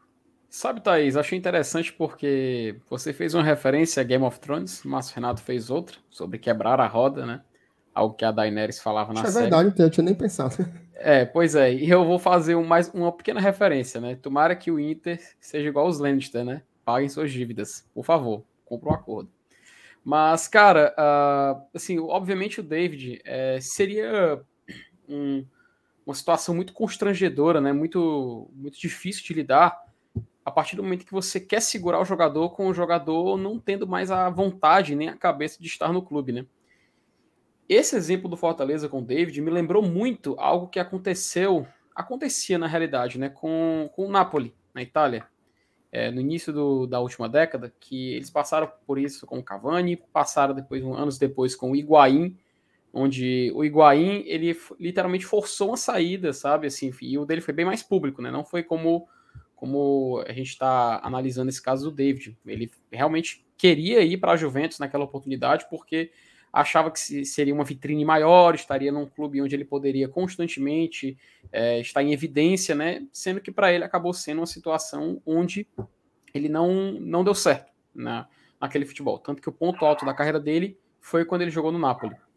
Já o David, quando a gente vê, ele é um cara que, sem dúvida nenhuma, para o pensamento dele, ele visa uma melhora é, virtual, visual, perdão, na carreira dele. E por que que o Internacional, pelo menos nessa lógica, seria ideal? Eu acredito que o David, e não sei se o empresário pode ter tido essa conversa com ele, é, convenceu que através do Internacional ele poderia alcançar voos maiores, e voos maiores você pode pensar tanto num futebol internacional quanto também numa possível convocação de seleção brasileira, porque a gente tem que lembrar que o Tite, o atual treinador do Brasil, ele tem esse costume de convocar jogadores, curiosamente, de três equipes, né? Aliás, quatro, Flamengo. Ele também tem o costume de é, convocar jogadores do Internacional e do Grêmio. E às vezes tem, você pode contar outros anos do Corinthians, né? Como a própria Copa do Mundo, ele pegou toda aquela, aquela geração que ele construiu no início da década passada. Mas o Internacional é um desses clubes. Inclusive, tem até o, um, alguns jogadores que ele tem um certo apego e tudo mais, mas enfim, isso é assunto visando a seleção. Para o David, também é bom na cabeça dele essa negociação, porque o Inter tem esse costume de negociar jogadores para fora. A gente tem que lembrar que o Internacional constantemente vende atletas assim, eu não estou dizendo para grandes centros da Europa, vende jogadores para o futebol ucraniano, vende jogadores para o futebol, próprio futebol asiático, também eles têm essa oportunidade. E eu não duvido nada que essa conversa que o David, porventura, deve ter tido com seu empresário, com seu staff, enfim, com, com todo aquele entourage dele, ele deve ter pensado em chegar longe e querer alcançar esses voos maiores e não deve ter enxergado Fortaleza como alguém que pode colocar ele nessa situação. Mas eu até entendo esse, esse tipo de pensamento. É, como o MR falou, e eu acho que foi uma, uma lembrança muito boa essa, essa referência ao Game of Thrones, porque a partir do momento que você tem uma estrutura, uma engrenagem que funciona, para poder você quebrar ela e construir uma nova, dá trabalho. E é um período de adaptação que, às vezes, ou demora por conta do tempo, ou demora por conta da dificuldade. Às vezes até é mais breve. Um time que está conseguindo fazer isso, e eu, como citei o exemplo do futebol italiano com o Napoli, um time que está conseguindo fazer isso, e recentemente, é a Atalanta que não tinha essa característica de ser um clube de evidência, não tinha essa característica de ser um clube que disputava competições europeias de uma forma mais constante, e coincidentemente, o Fortaleza tá tendo esse mesmo costume. Eu não, se eu não me engano, foi o, é, o Caio Salgueiro, que é até um é, cara lá no Twitter, já, cara, gente boa demais, o, o Twitter dele é muito bom. Ele citou esse exemplo, acho que não sei se ele escreveu uma matéria comparando o Fortaleza com a Atalanta. Salvo engano, foi ele que fez isso. E realmente, cara, é uma situação onde a gente enxerga muitas semelhanças, sabe? E eu realmente fico com aquela, aquela, sabe aquele sentimento de se ele, se o David escolhesse ficar no Fortaleza, ele poderia construir uma ascensão, assim como aconteceu lá. Porque o Atalanta manteve uma base, perdeu um dos melhores jogadores, que foi o Papo Gomes, o Alejandro Gomes, foi para o Sevilha por causa de um desgaste interno com o treinador dele, o Gasperini mas alguns jogadores, como por exemplo do Van Zapata, explodiram. Luiz Muriel também conseguiu uma, uma, uma, uma, uma visibilidade ainda maior e nessa altura da carreira. Então, acredito que o David poderia ter pensado melhor, poderia ter arquitetado melhor essa mudança, mas enfim, acabou que aconteceu. Pelo menos conseguimos tirar aquilo que queríamos, pelo menos pelo que a gente pôde ver naquele pronunciamento que a gente analisando, ficou um pouco na dúvida das posturas que foram ditas, que foram exercidas ali, ficou aquela sensação meio estranha. Mas pelo que o Marcelo Paes falou, que ele adiantou, foi uma negociação que Fortaleza recebeu um valor agradável e a gente pode ficar, pelo menos, com essa conquista, que não deixa de ser. Fortaleza é um clube que conseguiu vender um atleta por mais de 10 milhões de reais. E ainda garantiu um percentual. Ou seja, Fortaleza está tendo sim a sua importância no mercado. Maldita foi a hora que o Saulo foi falar que o Fortaleza não vendia, né, gente? é isso. Eu acho que a gente conseguiu sintetizar bem. Acho que a gente conseguiu sintetizar bem e é bola para frente, pô. Bola para frente, estamos, ó, resolvidos. Obrigada. Faz o Pix. A gente já conseguiu repor. Compramos aí o Moisés, que se Deus quiser vai estourar e vai sair por muitos outros milhões. E assim caminha a humanidade, assim caminha o futebol. Acho que o Fortaleza está começando a querer entrar aí nesse, nessa, na rodinha, né? Tá querendo participar aqui da, da, da ciranda, e isso é, é bem importante. Ô, amigo, deixa, né? As analogias Thaís, aqui. Thaís, eu vou dar uma corridinha aqui nas mensagens, tá? Tem, um, tem uns superchats aqui que estão represados, né? A gente dá, dá vazão. Sim, vamos, vamos botar tudo. O Ranieri Viana botou aqui, inclusive agradecer, tá? Todo mundo que tá mandando superchat, muitíssimo obrigado. Mandem um, mais. Um, uma observação, Marcenato. Claro. Enquanto a gente fazia o nosso comentário, batemos os mil hoje. Achei que a gente não ia bater, porque a gente está disputando com Casimiro e Miguel. Isso. Então, assim, batemos os mil. Então, deixa o teu like. A nossa meta hoje é de mil likes. Então, se tem mil pessoas, dá para chegar rapidinho em mil likes. Dá. Deixa o teu like e obrigada a todo mundo que está aqui com a gente. Boa. Ó, o Ranieri diz assim: o Paz fez questão de deixar bem claro que o David quis sair. É, isso é importante. Dizer que o é. clube pelejou até onde deu. Ó, o Brian Lipper. Guys, you are the best. Love you. Go Lion. I will be there soon. Valeu, Brian. Você é um cara altamente mercado dos peixes. Thank you, Brian. O Clodo, o, o Clodo Wagner, boa noite. Também sou professor e recebo Exílio Pacajus, valeu, Clodo Wagner, um abraço para ti. O Lucas Ferreira, o Lu... rapaz, o Lucas é, é, Lucas, eu tô doido para adoecer, viu, Lucas? Tô doido para adoecer para você mandar uma laminha para mim também. O Lucas botou, vai aí cinco contos pro Saulo arranjar um banho de ga... como é? Um banho de galinha? E com... como é isso aí, mano? E comprar um lambedor de romã. Será que não é Se banha, depender não? do Lucas, o, o Saulo já tá no terceiro lambedor de romã dele. Tá. O Saulo tá assim, é sim, talento, tanto no lambedor. Valeu, Lucas. Um abraço para ti, meu filho. O João Neto, estou em Acaraú, nessa bela cidade que trabalho, terra do camarão. Olha, só coisa boa. Camarão e lagosta. Eita, é para se acabar, viu? Acaba que mora em Acaraú é para se acabar. Ó, o Rubens Benevides. Falou arquitetado? Falou Olha aí. a RBF Arquitetura. Contrate já o seu projeto esse Rubens sabe viver, viu, cara? Olha, ó, falou arquitetado, falou a RBF Arquitetura. Vai lá, ó, é arroba arbf.arquitetura. Você que tem aí o seu, seu negócio, né? Mande aqui uns, uns, um laminha pra gente. Quiser fazer uns patrocínios também, dá certo, viu? Dá certo. Ó, tem mais umas aqui, não são superchats, mas são importantes de ver. Essa daqui a gente já leu.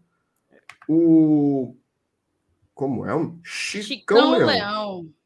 Chicão Leão. Thaís, ele está perguntando o seguinte: Boa noite. Quero me associar ao canal. Como faço?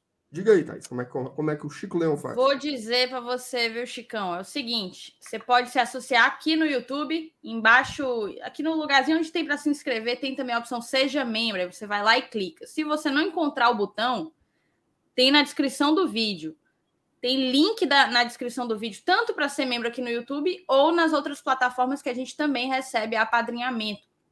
Partir de R$ 4,99 você se torna o nosso apoiador. A partir de R$ 14,99 aqui no, aqui no YouTube, R$ 9,00 no Apoia-se no PicPay, você tem acesso ao nosso grupo de WhatsApp. Cada plano tem seu benefício, então tu dá uma lidinha lá, escolhe o plano que melhor te, se adequa ao que tu quer gastar, aos benefícios que tu quer ter. Então dá para tu dar uma olhada bem direitinho, vai ser um prazer te ter aqui na família, tá? Muito que bem. Tem mais aqui, viu? O Itamar.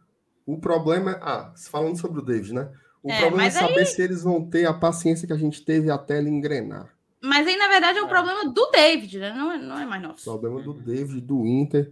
do André Cury, de todo mundo. Assim, o David é um jogador mais maduro do que, do que quando ele chegou aqui também, tá? Não sei se ele vai ter o mesmo perrengue que ele passou aqui, não. Meu amigo Daniel Pustouca, um abraço para você, tô com saudade de você, meu velho. Importante foi a solução para o problema.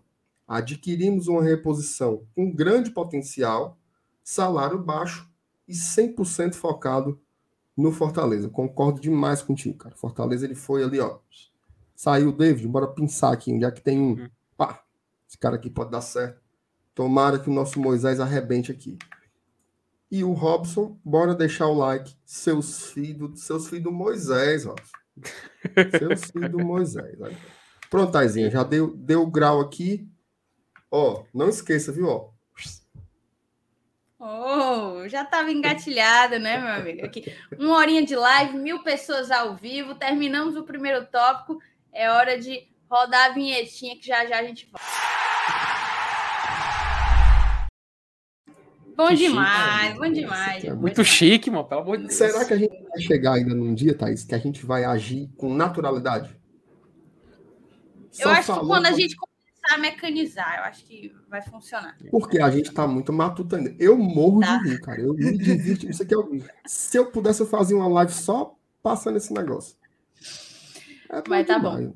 Bom eu demais. Já... E é assim. Diz, Felipe. Eu ia pedir pra optar de novo, porque eu achei muito massa, ó. Eu também queria, ó. já já a gente volta, já já, já, já. Só uma vez, só uma vez, só uma vez. Olha ainda, tem diferente, mas foi mais de uma, cara. Que coxinha, pelo amor de Deus.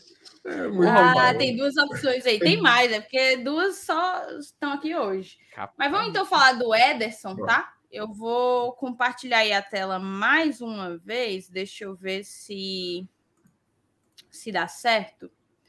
Compartilhar a janela inteira para a gente conseguir colocar aqui, ó. Surgiu, na verdade, esse boato hoje a 1h40 da tarde. Esse Nicolo Shira, para quem fala italiano, provavelmente deve falar de um jeito diferente. Eu não falo, então peço desculpas. Deixa, o cara tem na... 185 mil seguidores. Então, assim, é um cara que tem algum respaldo. Tá aqui na tela, peraí, peraí que, não, que não tá na tela. Deixa eu botar aqui na tela. Pronto, agora tá. E eu falando aqui, ó. Nicolo Shira, tá? Ele tem aqui, ó, 185 mil seguidores, ou seja, é um cara, teoricamente, com algum respaldo. Colocou hoje à tarde, ó, o Salernita mostrou interesse no meio-campista do Corinthians, Ederson, nascido em 99. É, as conversas foram abertas, né? E aqui o, esse Michele Spezia colocou mais ou menos a mesma informação, colocou que o Ederson José dos Santos Lourenço da Silva, que nome grande, é brasileiro, tem 22 anos, do Corinthians, mas está aqui emprestado ao Fortaleza, né? É o novo nome, é, não sei o que é taquino, vou traduzir, tá? É um novo nome no caderno de Salernita que Sabatini tenta virar como um meia. É isso. E aí a gente tem aqui a notícia da TNT Sports. Salenita demonstra interesse na contratação de Ederson, do Fortaleza. Ederson está emprestado pelo Corinthians ao Fortaleza e despertou interesse do Salenita, da Itália. O volante Ederson foi um dos destaques do Fortaleza na histórica campanha do time no Brasileirão de 2021, no qual garantiu pela primeira vez uma vaga na Copa Libertadores. A boa fase do jogador vem chamando a atenção de outros clubes.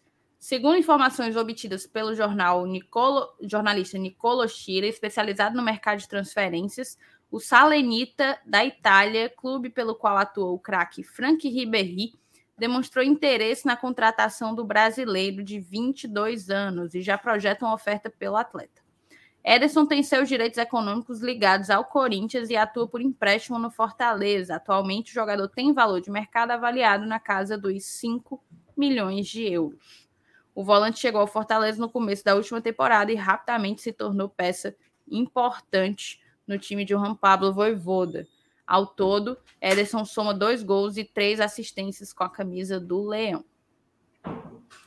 É isso, a gente já imaginava que movimentos como esse fossem acontecer. Eu confesso que, para mim, está é, tá acontecendo bem rápido. A temporada nem, começou e a gente já, já está convivendo, né? Com essas notícias que, que tendem a, em caso que de uma caso não haja negociação, não vai demorar para acontecer uma nova tentativa ou surgir um novo interesse, mas aqui a gente tem que analisar algumas coisas. Eu não sei eh, como é que tá o Curi, estou criando um, um, pé atrás, né, com o Curi, mas o Salenita não é muito bem assim o time. Acho que o Ederson consegue mais, ele pode mais. Eu acho que fazendo um grande ano aqui, mais um grande ano aqui.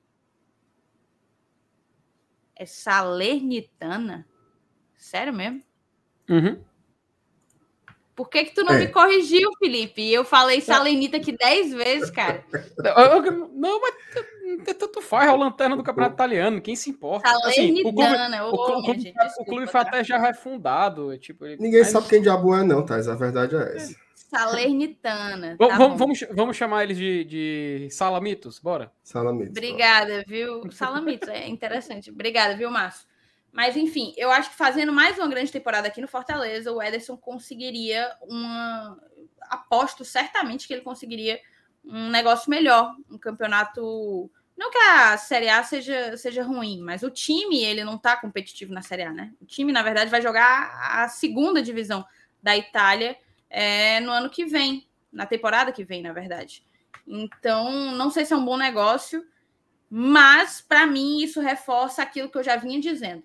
Quando a gente contratou Moisés, voltamos a falar o que é que falta para o Fortaleza e eu venho batendo nessa tecla desde a confirmação do, do novo empréstimo do Ederson. A gente precisa de outro volante. Precisa de um cara que pode até ser polivalente, pode até conseguir jogar com um camisa 10 é, clássico, mas que seja volante. Ele tem que ser um cara que possa que possa conseguir segurar as pontas ali no nosso meio e substituir à altura um jogador do gabarito do, do Ederson. Vou passar a bola para vocês. Primeiro para ti, Felipe, que entende bastante futebol europeu. Queria ouvir como é que tu avalia aí essas notícias, né? Por enquanto é só um burburinho, a galera tá falando desde que a gente começou a live. Ah, saiu na live do Nicola, teve gente até que botou aí valores. Nenhuma, não consegui encontrar nenhuma informação sobre valores até o momento. Para mim ainda é tudo muito incipiente. Mas o que a gente tem é um possível interesse do Salernitana, Salamitos, no volante Ederson. Sabe, Thaís, assim, eu te confesso, é... logo de cara dá pra gente ver que não é uma negociação interessante, né?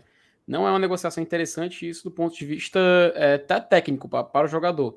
Financeiro a gente não tem como avaliar, não sabe se eles vão oferecer uma, uma proposta muito alta, se vai ser vantajoso logo de cara, mas obviamente o Corinthians não, não teria nenhuma, nenhuma é, é, reclamação, né? Ele, nem o jogador vai atuar lá, então obviamente vão querer negociar por um valor que eles considerem justo e que, obviamente, o Corinthians vai receber.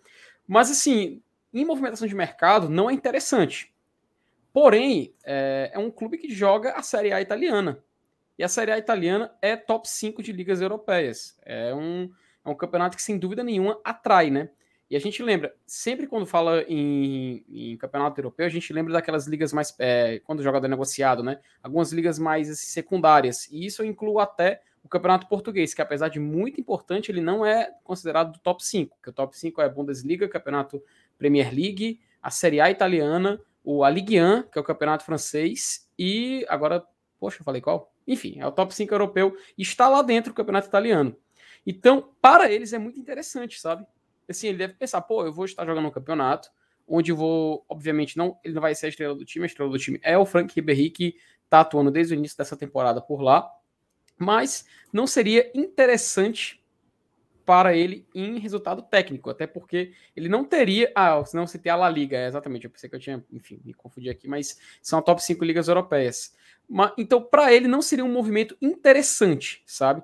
Até porque ele chegaria em meio de temporada, teria que brigar por titularidade, teria que tentar se adaptar a um futebol europeu, porque é outro ritmo completamente diferente, não é igual ao futebol brasileiro.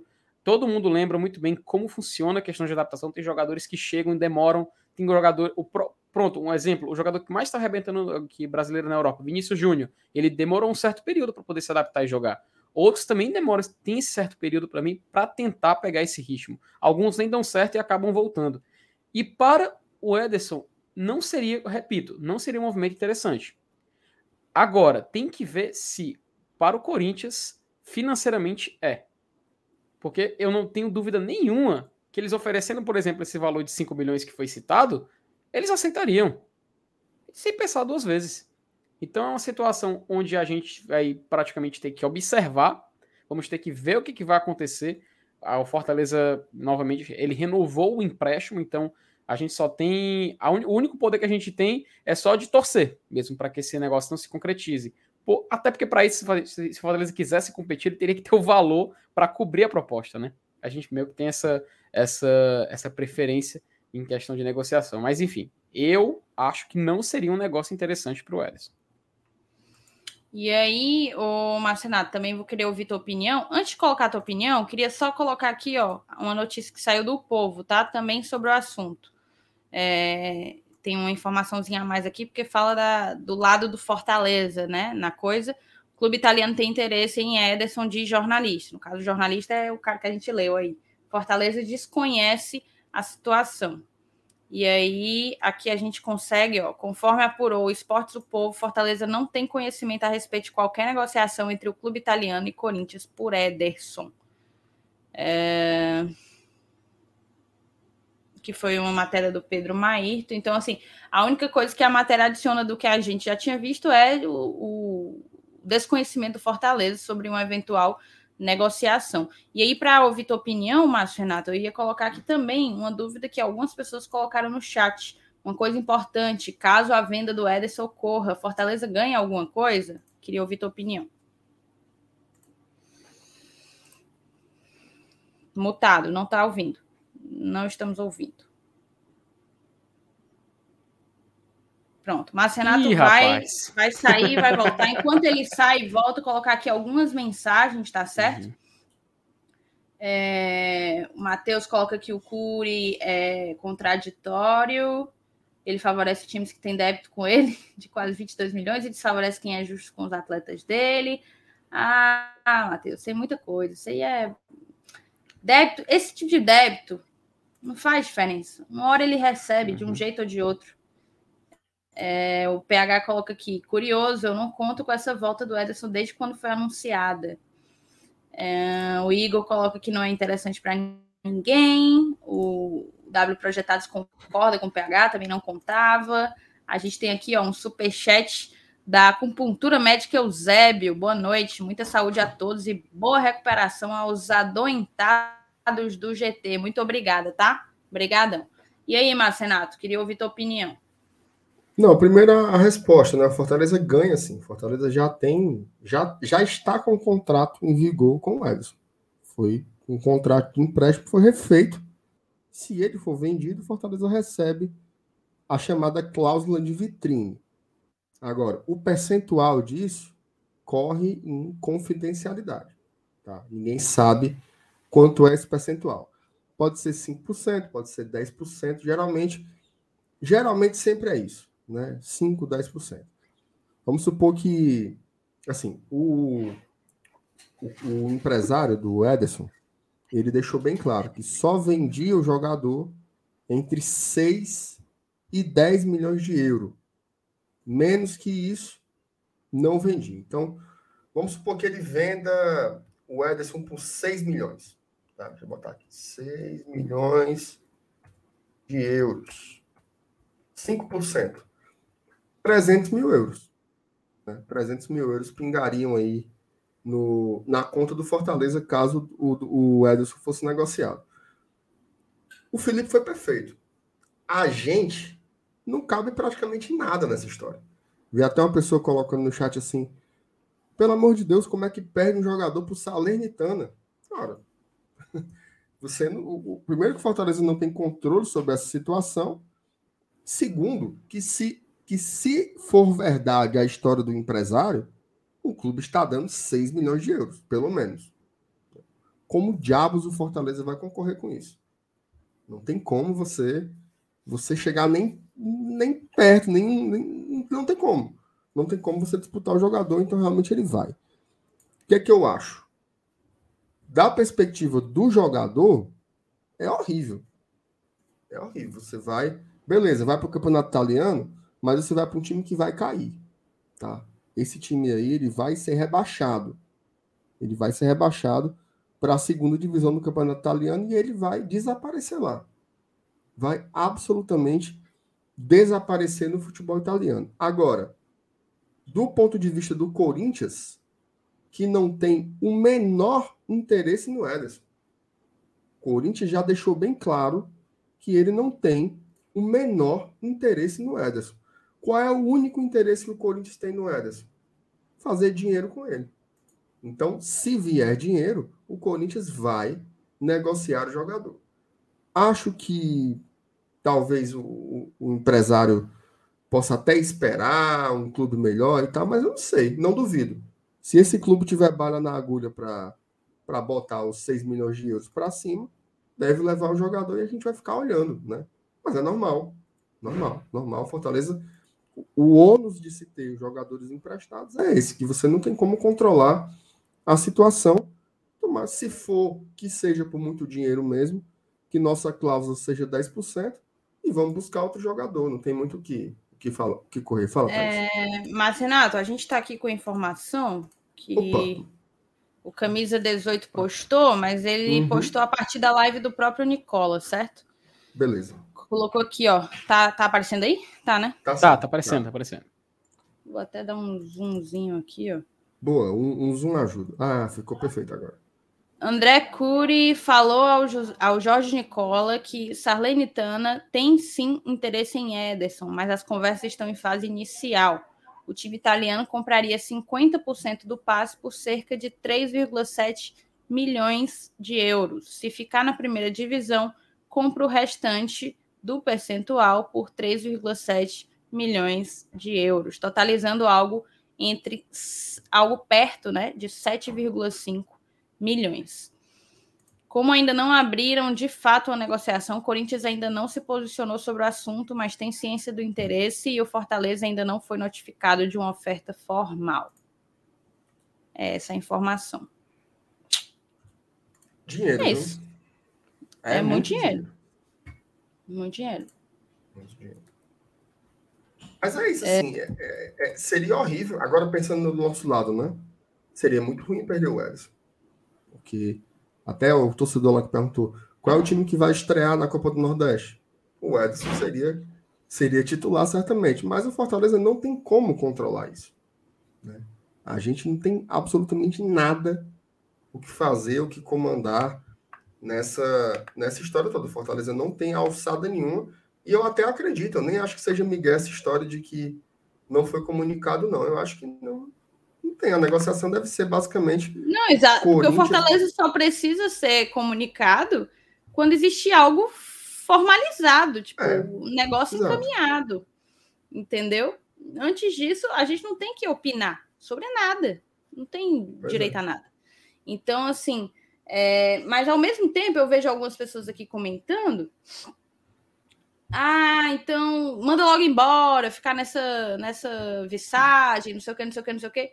Eu acho que a gente precisa entender que a gente está trabalhando. Nós temos pouquíssimos jogadores emprestados. E os jogadores que a gente tem emprestados são jogadores valiosos. Eles podem não ser. É, eles podem não ser esportivamente a, aproveitados nos times de origem, mas financeiramente eles são, eles valem dinheiro, valem muito dinheiro, são ativos, né? O, é, é, o Marcinato foi perfeito. O Corinthians não quer o Ederson para nada, esportivamente falando, mas conta com a venda do Ederson. Certamente conta. Foi um investimento. Foi um investimento comprar o Ederson do Cruzeiro. Então, é, eu não acho que é por aí, sabe? Eu acho que a gente, se está com ele, que usufruamos dele enquanto ele permanecer no PC enquanto ele permanecer no PC e estiver contribuindo, jogando em alto nível, nos fazendo um time mais qualificado, que Ederson fique. Ganha todo mundo, ganha ele, ganha o Fortaleza, mas óbvio, e aqui reforço, é preciso é preciso procurar um, um volante. É preciso procurar um volante que, que, que brigue por titularidade, porque a gente sabe que vai ser o ano inteiro com essa sombra, né? Pairando assim sobre o Ederson, é, no sentido de que ele pode ir embora a, a, qualquer momento e as circunstâncias dele ir embora vai ser semelhante a essa aqui. Fortaleza não sabe de nada, não tem controle sobre nada e etc. Só aguardar, sentar e aguardar. É mais ou menos por aí. Eu queria colocar aqui algumas e, mensagens. E, e, um detalhe, um detalhe, viu, Thaís? A gente trouxe sabendo disso. Exato. N não é assim, eu, eu até me perdoe a redundância, mas eu me surpreendo com a surpresa. Sim. Né? Porque a, isso, isso, se tem uma coisa que ficou às claras, foi isso. Ele está vindo para o Fortaleza para jogar e aparecer para ser vendido. Ponto. Nunca isso foi escondido de ninguém. Assim, o empresário dele sempre deixou muito claro que o objetivo dele vir para cá é aparecer para ser vendido. Né? Então, é, acabou sendo muito cedo, né? Esperava, mas enfim, faz parte. Também é um resultado da ótima temporada que ele fez no ano passado. Se sair, vamos buscar outro volante e por aí segue. Mas eu acho que é muito cedo, né? São conversas iniciais. Acho que não dá para se aperrear tanto agora, não. O Gleison coloca aqui: a condição de compra é não cair, então só sai no final de lá, tem seis meses para achar reposição. Não foi dessa forma que eu entendi, tá, Gleilson? Não assisti a live, não vi o pronunciamento do, do Cury, mas o que, o que foi relatado ali no tweet que a gente leu é ele seria vendido, 50% do passe dele seria vendido de imediato. Se cair, o clube permanece com 50% no valor de 3,7 milhões de euros. Se permanecer, aí sim há uma nova transação para comprar o restante do, do percentual, tá? Foi isso que o, eu entendi também. Uhum. O Fortaleza pelo, pelo, texto, pelo texto do camisa 18 isso, isso. exato. Exatamente. Não tem como a gente, né, afirmar categoricamente porque não acompanhamos a live do Nicola. O Fortaleza uhum. tem um jogador emprestado do Corinthians. Teria como vocês dizer todas as situações possíveis na relação Fortaleza, Ederson, em caso de permanência ou saída do atleta? Não entendi muito bem tua, tua pergunta, vocês entenderam? É, eu acho, eu, eu acredito que o nosso querido Fortalezista, inclusive um abraço para ele, é, tá perguntando se, nas condições que se Fortaleza ganharia alguma coisa, se ele fosse revendido, entendi isso. Se ele permanecer, Fortaleza, o que, que Fortaleza gasta? Eu, eu acredito que ele perguntou isso, né? Pelo menos, mas, mas a gente acabou de. É, pois é, mas foi o que a gente acabou dizer, de né? O percentual não sabemos, mas há uma é. taxa de vitrine. Que ele fala em caso de permanência ou saída do atleta.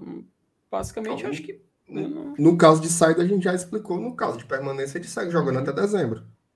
Ele tem contrato com Fortaleza até 31 de dezembro de 2022. Depois ele uhum. volta para o Corinthians. Sim. Depois ele volta para o Corinthians e aí não sei o que o Corinthians vai fazer. Mas o contrato dele é até o final do ano. Ele sai daqui se for vendido para a Europa pelos valores que a gente já colocou. Ficando titular até o final do ano, sem sombra de dúvidas. Baita jogador. Baita jogador. Aqui a gente tem algumas mensagens, certo? Primeiro colocar o José Robério Pessoa, se tornou membro. Muito obrigado, tá, José? Seja membro aqui do GT, apoie a mídia independente que cobre o Fortaleza. A gente está sempre nessa resenha aqui com vocês todos os dias. Vem para a família. O Paulinho colocou algumas mensagens aqui. Eu fui, eu fui selecionando tudo. Ele botou aqui: trocar um clube que vai jogar a fase de grupos do maior torneio do continente para jogar a lanterna do italiano. É brincadeira.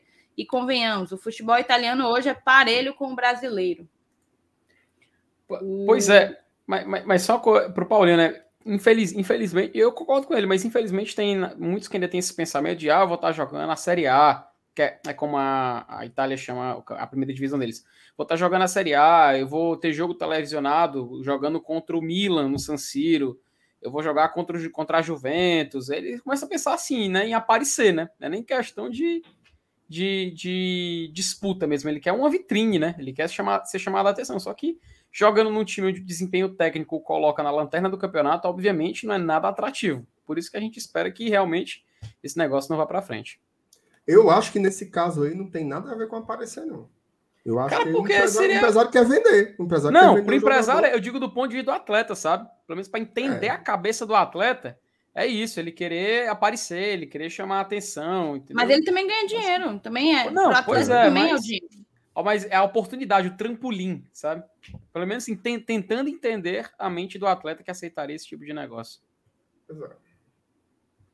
É isso. Cara, tem outras mensagens aqui. O Aerofilme Revestimento Fumê. Eu e minha esposa somos fãs de vocês. Todo. Manda um alô de vocês todos. Manda um alô para nós. Gleidson e Nayane. Um grande beijo para você, Gleice, para você, beijos. Nayane. Obrigadão. O Paulinho até tinha continuado aqui, ó. O problema é que a forma como foi anunciada a sua permanência fez o torcedor ficar crente que teríamos ele garantido até pelo menos no meio do ano. Paulinho, eu não entendi, tipo, eu não alimentei esse tipo de expectativa, porque é algo que completamente imprevisível.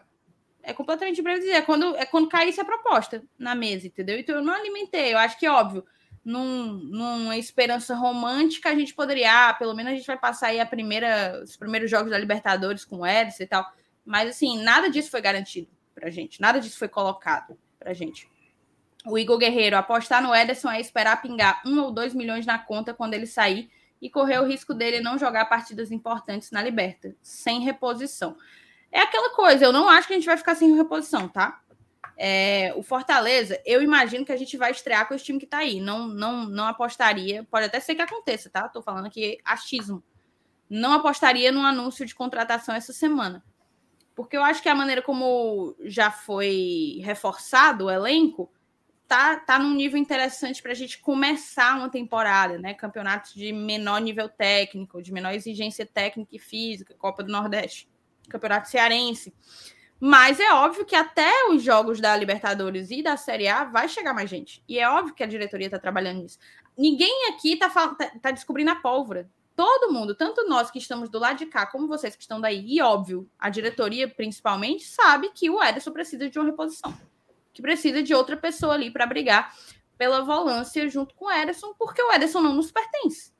Então, isso é um fato consumado, colocado. O o Lucas até tinha perguntado: vocês acham que a diretoria já estão se preparando para isso? Pelo nível de profissionalismo que eles já deixaram, que eles já demonstraram em todas as suas negociações, eu imagino que óbvio que sim. Se não chegou ainda, é porque não houve oportunidade de mercado, um jogador que se adeque ao perfil que a gente está buscando, né, Mier? Não, então, isso, isso, disso daí eu não tenho a menor dúvida. Disso daí eu não tenho a menor dúvida. Até porque a gente não não tinha a certeza do Ederson. Né? Então foi confirmado que ele viria, mas o Fortaleza tem outros nomes, né? É óbvio isso. Então, é, não é o desespero. Assim, para mim, seria muito pior. Para mim, seria muito pior no meio do campeonato. Ele saindo agora, você teria aí quatro meses para buscar esse titular, né? Esse jogador que viesse para ser um volante para brigar pela titularidade. Agora, perder ali na metade do campeonato é mais difícil. É mais difícil para repor. Você vai ter mais pressa para buscar. Agora você vai ter três, quatro meses, né? Então, tudo tem os seus prós e os seus contras, né? Eu quero que o Ederson fique. Eu já falei aqui. Prefiro muito mais que ele fique até dezembro, jogando a bola que a gente sabe que ele pode jogar, do que ganhar 2 milhões, 2 milhões e meio, 3 milhões de reais é, numa negociação dessa. Eu acho que tem muito. Até porque a gente sabe que com 3 milhões de reais você não vai buscar um volante da qualidade do Ederson em canto nenhum do mundo. Né? Então, eu prefiro ter o jogador até o final do ano. Mas como a gente não controla, aceita. Se for agora, para mim é o melhor momento, porque a gente vai ter tempo para ir no vai ter tempo para ir no mercado. Por que tempo para ir no mercado? Porque a gente está bem de volantes. A gente tem o Justo, o Felipe, o Ronald para jogar a Copa do Nordeste e Campeonato Cearense. Dá para ir segurando enquanto a gente não procura, enquanto a gente não encontra essa peça de reposição. Então, honestamente, estou tranquilo com relação a isso do Edson. Se for para ir, vai em paz. Eu também. É, o Roberto fala que o Edson não está mais no, no clima da equipe, tem que deixar ele em stand-by, procurar uma peça de reposição. Pô, o, cara tá, o, negócio... o cara chegou o cara renovou feliz pra caramba. Felizaço. A família doida para permanecer aqui, a mulher doida para ficar aqui. Então, assim, não, não, eu não como essa corda, tá, gente? De que ele não tem interesse, de que a cabeça. Óbvio, ele deve ter muito interesse de jogar na Europa. E isso qualquer, é o sonho de qualquer jogador, entendeu? É o sonho de qualquer atleta. Mas isso não quer dizer que ele vai levar com menos compromisso, com menos profissionalismo o trabalho dele aqui no Fortaleza. Pelo Galera, tem umas viagens assim. Como, como é que tá a cabeça do jogador? Gente, cabeça de jogador de futebol, ela é assim desde que ele tem 13 anos de idade. Todo, todo ano a cabeça do jogador é assim, é ligado no mercado, se vai ser titular, se vai ser reserva, se vai ser vendido, vai ser emprestado, se você é bom, se você é ruim. é a vida do jogador. A gente que fica impressionado, mas é, é tanto. E detalhe, né? Não é assim. Ei, Edson, tu tem 21 anos desse daí. Não, cara, tem staff, tem empresários, tem, tem consultoria, tem tudo. No, tem a, tem a, a Micaela, né, que é a nossa grande esperança aí nessa história toda. Então, assim, deixa, deixa eu ver o que acontece. Eu acho que não dá para a gente gerar tanta aflição com relação a isso, não, porque, repito, não está sobre, a, sob as nossas asas. É uma decisão dos outros. Perfeito. E... Que. Diz, Felipe. Não, e a, e, a, e a janela de transferência internacional fecha agora, final de janeiro. Então, tem mais uma semana aí, o resto da semana aí, para a gente ver isso, isso ser decidido, né? É, isso daí tinha sido, inclusive, a pergunta do, do Igor, né? Quando a janela de transferência fecha? Final de janeiro, não é isso? É, é, é que lá é a janela de transferência de inverno, que eles chamam, que é a de meio de temporada. Aí fecha no final de janeiro e só abre quando termina a temporada lá, que é por volta de junho e julho. Perfeito. Eu tenho aqui algumas mensagens ainda para ler. O Gleilson coloca que o nosso grande trunfo se chama Micaela Lobianco. O Márcio Jucá Gereissati, ele se tornou membro aqui do canal. Brigadão, tá, Márcio? Obrigada de coração. O Felipe Alisson, o próprio Ederson tem o poder de negar, mesmo o time italiano pagando a multa e o Corinthians querendo vender? Felipe, claro que tem, né? Porque ninguém vai amarrado, ninguém vai obrigado, mas assim, é toda uma circunstância, todo o negócio funcionando, o próprio empresário já deixando claro que quer vender, que tem interesse de mandar o menino para o mercado europeu e não vai acontecer por desejo do atleta? Acho que não. Acho que o desejo do atleta ele é comum ao empresário, ao Corinthians, a toda a negociação, né? O que for mais positivo, querendo ou não, várias pessoas colocaram aí. As pessoas esquecem, tá? Mas o Ederson indo, independentemente de jogar a primeira ou a segunda divisão italiana, ele vai ganhar em euro. E isso, isso chama a atenção de qualquer jogador, principalmente que está na idade do Ederson, né? Crescendo e buscando, buscando mudar o seu patamar financeiro. O PH, antes a gente se preocupava com as perebas que vinham, hoje a gente se preocupa com o assédio aos bons, outros tempos. Fico feliz. É por aí, viu, PH? É exatamente por aí. O Almi mandou beijo, Thaís, porque o Fortaleza está só deixando, entre aspas, os jogadores sair, pouco se contrata. Discordo de ti, tá, Almi? Eu acho que chegaram muita gente, chegou muita gente. A gente vai, inclusive, ao longo de toda essa temporada, colocar aqui, de toda essa semana, perdão, colocar aqui como é que foi, como é que está atualmente o time, né? A gente já fez uma prévia na semana passada ou retrasada, vamos atualizar antes de começar o futebol. É, a, o Fortaleza diz: a Liga Italiana ainda tem fama de ser primeira prateleira na Europa. A Série B de lá é uma ponte para a Série A e aparecer para as maiores ligas europeias, né? O Ederson tem bola para ir direto para as maiores. Também acho que ele tenha. O PH coloca: o negócio é falar com Micaela e fazer caveira desse time italiano aí. FT, manda uma DM logo. Todo, todo, todo. Todo mundo fazendo um mutirão de DMs para Micaela. fica, fica casal. Perfeito. Mas aí agora é momento da gente colocar uma vinhetinha aqui, porque tem um recado logo menos. Muito bem, ó, falar da 1xBet Tá? O XBet você já acompanha aqui o Glória Tradição. Ela é a patrocinadora do GT e também a patrocinadora do Campeonato Cearense. Se você é daqueles que gostam de fazer suas apostas, tá? Dê uma chance, certo? Conheça a 1xBet. Você pode apontar a câmera do seu telefone para cá, para o QR Code, ou você pode ir na descrição desse vídeo, vai ter o linkzinho lá, vá pelo nosso link, certo? Não vá pelo negócio. Eu botar no Google. Não, não bote em Google, não. Vá pelo nosso link ou apontando aqui para o QR Code. Chegando lá, veja as odds, tá? Já tem campeonatos estaduais aí rolando. Paulistão começou agora.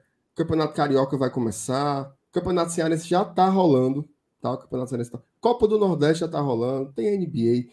Todos os esportes americanos, futebol europeu. Vá lá. Compare primeiro, certo? Se você já faz aposta por outros sites, compare as odds com as odds da 1xBet. Você vai ver que tem futuro, que vale a pena ficar com a 1xBet. Se você tiver achado bom, ixi, dei valor demais, quero ficar aqui com a 1xBet, aí você se cadastra, tá? Pelo nosso link, pela, não vai vacilar não, pelo nosso link e usa aqui, ó, esse cupomzinho. Esse código promocional aqui, ele vai dar bônus para você. Vamos supor, você faz um depósito de mil reais. Usando esse código promocional, você vai ter mais mil reais em bônus para você utilizar e se divertir no site, ok? Então, conheça a 1xBet, apoiadora do Glória Tradição desde o tempo do Bumba, tá? Então, dê uma chance aí para a nossa 1xBet querida. É isso, o Marcenato fazendo aquele sucesso que ele sempre fala. MR senhora. falando que R tá, Code é um chá. Tá morando, a tá morando apaixona, no Car... viu, Marcenato? Tá morando senhora. no Carlito ainda, Marcenato? Eita, tá tão gatinho. Né, isso, a galera dizendo que você tá bonito, o Marcenato tomou um susto, tomou não, tava programado, tava programado já. É, é rapaz, isso. Aqui a galera tem que entender o, o, a harmonia, viu, Thaís? O negócio aqui é puxar. A galera, aqui é ninguém falta ensaio, aqui é tudo friamente falta calculado, não. friamente Exatamente. calculado. Então eu vou fazer o seguinte, eu vou chamar mais uma vez a nossa vinheta que a gente vai mudar de bloco. Vamos falar agora da consolidação do Fortaleza no mercado. Pronto, ó, vou colocar aqui na tela um... a matéria é essa, tá? Saiu hoje, foi escrita pelo Alexandre Mota. O Fortaleza se consolida no mercado e investe 15 milhões na compra de atletas em um ano. Um aninho, 15 milhões, moçada. É dinheiro. O clube cearense mudou o perfil do departamento de futebol e se mostrou agressivo nos reforços. Agora que eu vi que tem payol. Ixi mas sem PO. Mas eu vou resolver aqui um negócio. Deixa eu ver se dá certo aqui. Pronto, deixa, não, deixa eu só tirar tira da tela, tira da tela, é, tira da tela. Tirei da tela Tira da tela por menino não aprender, tira da tela por menino não aprender. fala baixo. Fala baixo, Márcio Renato, fala baixo. Ó, oh, enquanto, enquanto, enquanto, enquanto a, a Thaís vai aí, vai desenrolar a matéria aí pra gente, tem umas, algumas mensagens aqui que eu, que, eu, que eu acho bacana de colocar na tela. Por exemplo, o Felipe Mendes ele mandou interessante, Márcio. É, confio hum. na diretoria, só tenho medo de perder o Marcelo Paz e o Alex Santiago. Esses caras que colocaram o Leão em outro patamar em todos os aspectos: campo, venda e base.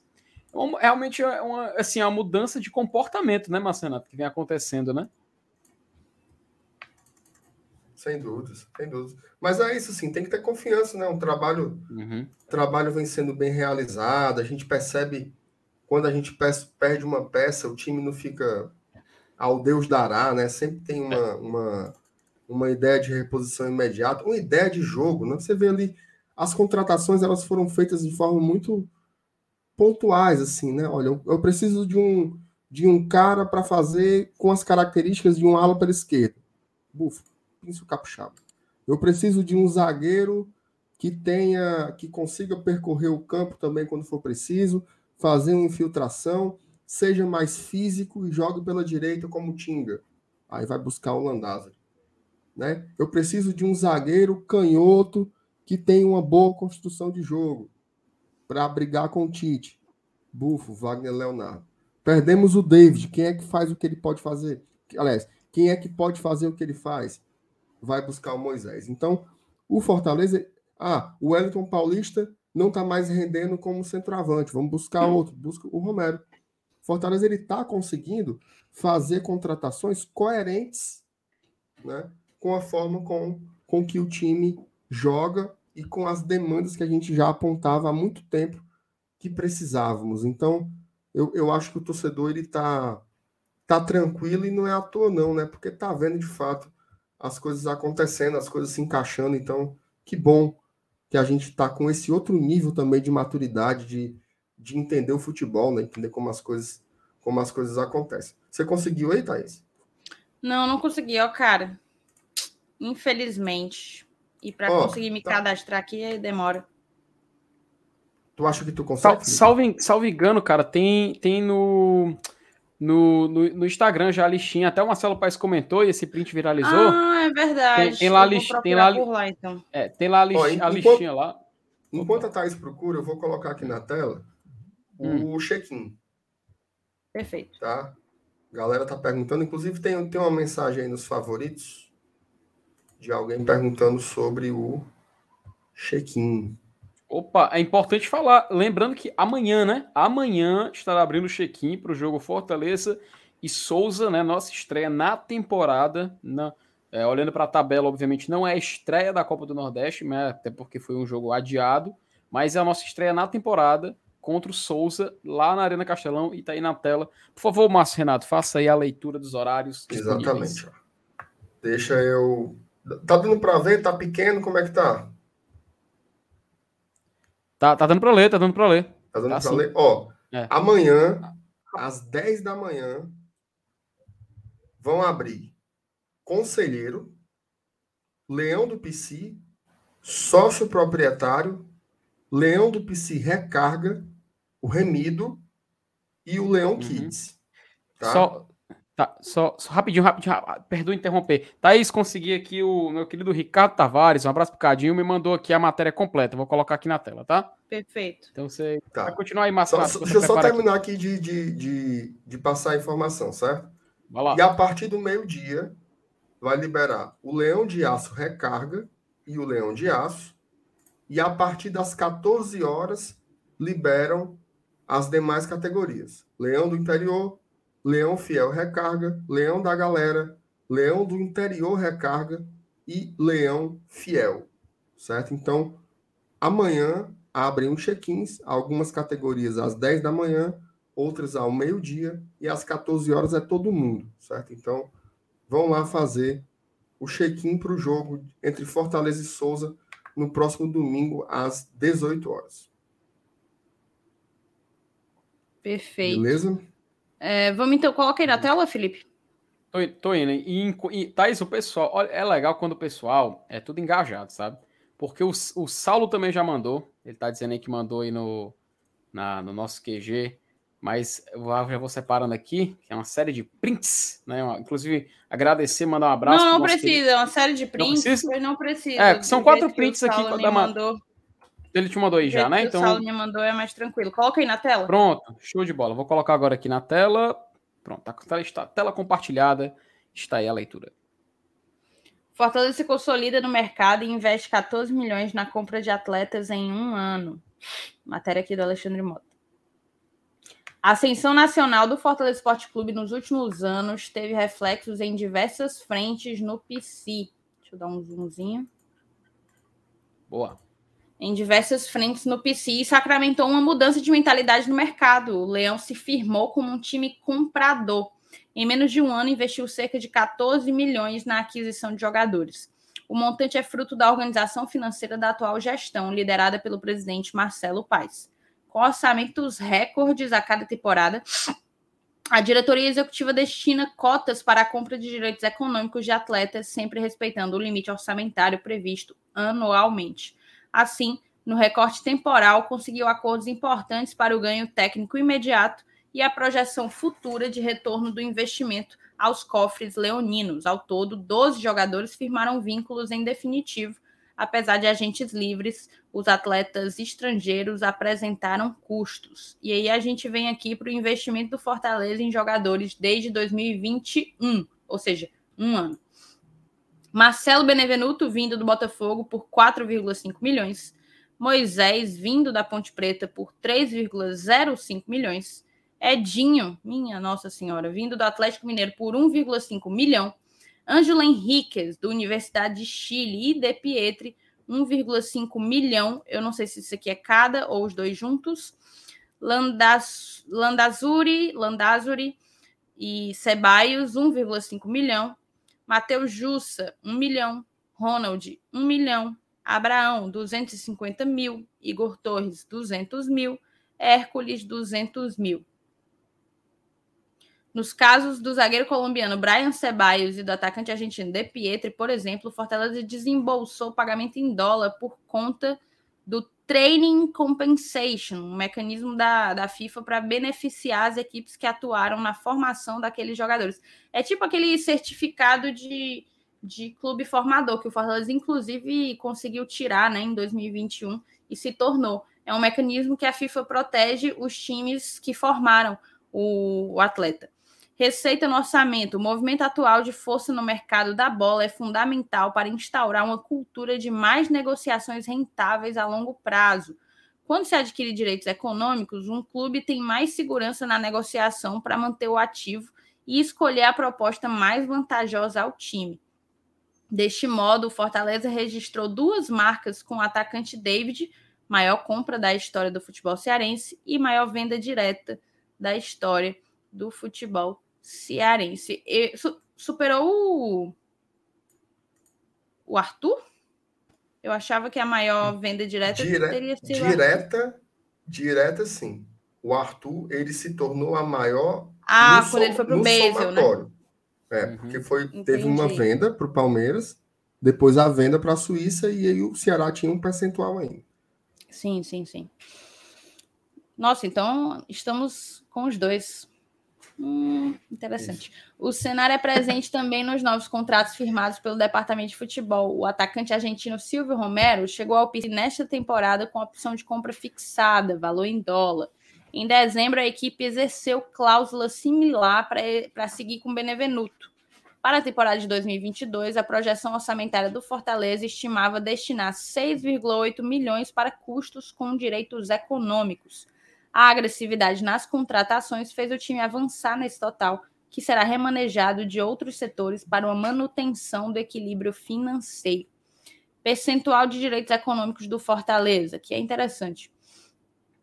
Moisés, atacante, 90% dos direitos, contrata até 2025. Edinho, atacante, 80% dos direitos, contrata até o fim de 2024. Igor Torres, 75% dos direitos, contrata até o final de 2022, último ano de contrato do Igor. Ângela Henrique, 55% dos direitos, em contrato até o fim de 2022. De Pietri, 50% dos direitos, contrata até julho de 2024. Matheus Jussa, 50% dos direitos, final de 2024. Hércules, 50% dos direitos, final de 2024. Ronald, 60% dos direitos, final de 2024. Landázuri, 60% até 2023. Brian Ceballos, 60% até 2024. Benevenuto, 55% até 2025. Abraão, 50% até 2024. Colocadas todas essas informações aqui para vocês, eu queria ouvir a opinião de vocês dois sobre o que é que isso representa. A gente sabe o que é que isso representa, mas assim, pegar esses números, esses 15 milhões aí, não conta David. Não conta David. Foram 15 milhões num intervalo curtíssimo de tempo 12 meses. E, e eu acho que isso, isso traz ao Fortaleza um crescimento que a gente já sabe que existe, mas quando, quando a gente está de cara com os números, fica ainda mais claro que é um exponencial, né? É uma progressão praticamente geométrica. E eu queria ouvir a opinião de vocês do primeiro MR. Thaís, assim, você sabe que eu sou bem cauteloso com essa história de patamar, né? Uhum. Sou muito chegado a essa. Somos, né? A essa história da. Do, ah, mudou de patamar tal, mas é um passo. Tá? É mais um passo importante. A gente, sim, basta, basta procurar aí como foi o nosso primeiro ano na Série A em 2019, né? Fortaleza tinha uma porrada de jogadores emprestados. Basicamente você, ah, tô precisando de mais outro, quem pode emprestar? E saía catando, né? Quem podia emprestar. Isso dá uma instabilidade, né? Você fica a gente está vendo agora a situação do Ederson aí, né? Você tem menos controle sobre o jogador. E geralmente também os jogadores que se emprestam são aqueles que estão, né? Que o clube não se interessa. Então, enfim. Agora, o Fortaleza se tornou, ele, não é que ele se tornou, né, mas ele está construindo um novo modelo de mercado, né, de você ser um clube comprador, mas não é um clube comprador que sempre vai comprar jogadores ao estilo Romero, né, que inclusive o Fortaleza só só vai pensar em comprar o Romero ao final da segunda temporada dele aqui que é quando você vai ter que ativar ou não a opção de compra. Então, essa não é uma preocupação para agora. Mas não é o Romero o jogador que o Fortaleza vai buscar. Né? Quem são esses caras que o Fortaleza comprou aí? Jogadores jovens, com potencial, como é o caso do Abraão, como é o caso do Torres, como é o caso do De Pietri, ou jogadores que você pega na baixa. Né?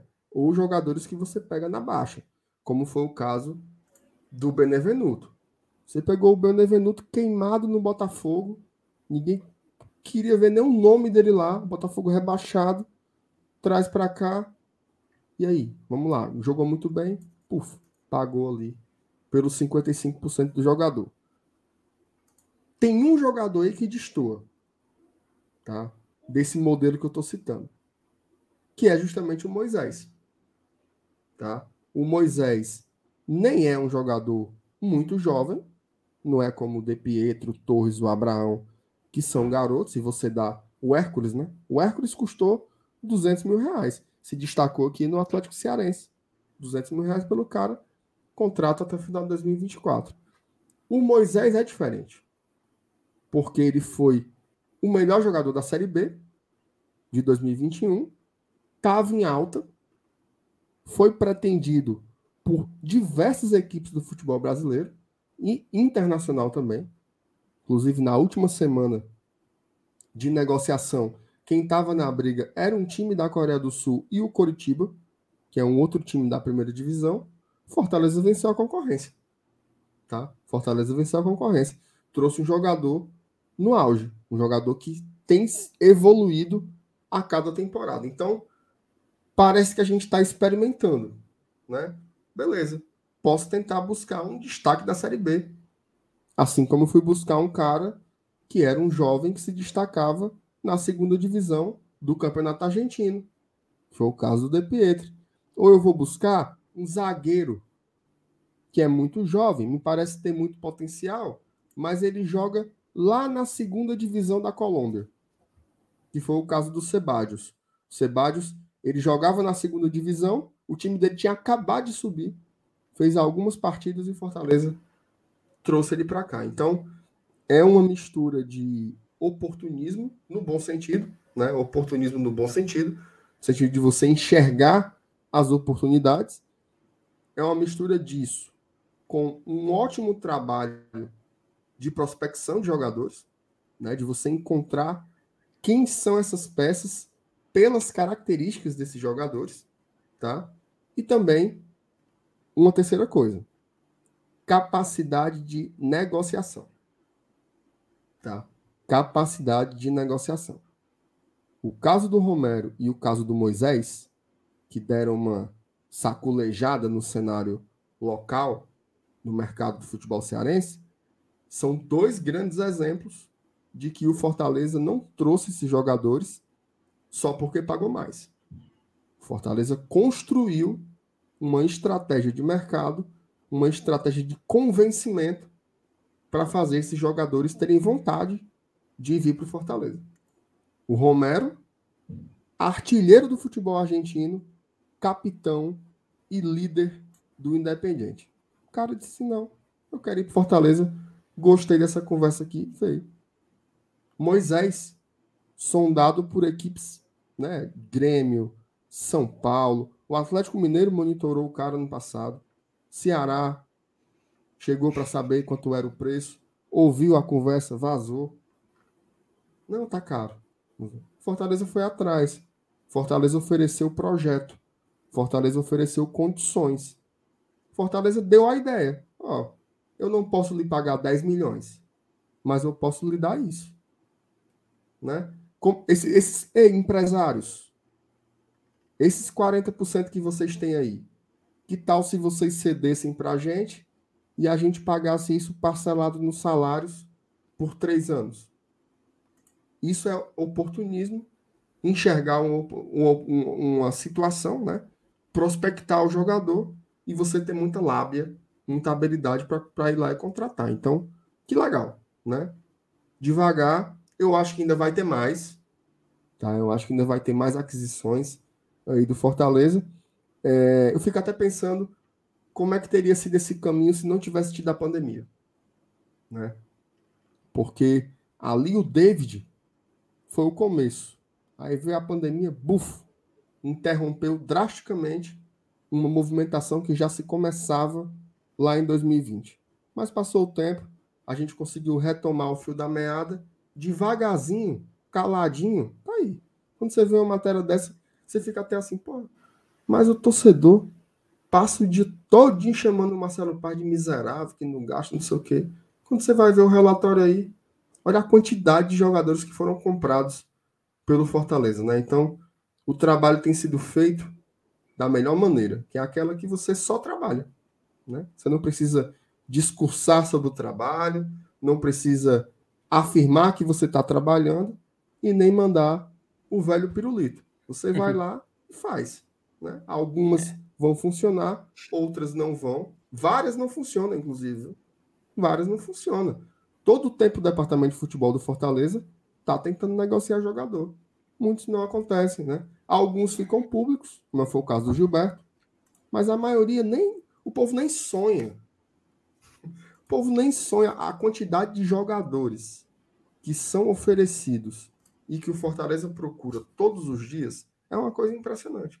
Né? Esse é o mercado da bola, mas como diz aqui o Paulo Cassiano, ó, calado vence.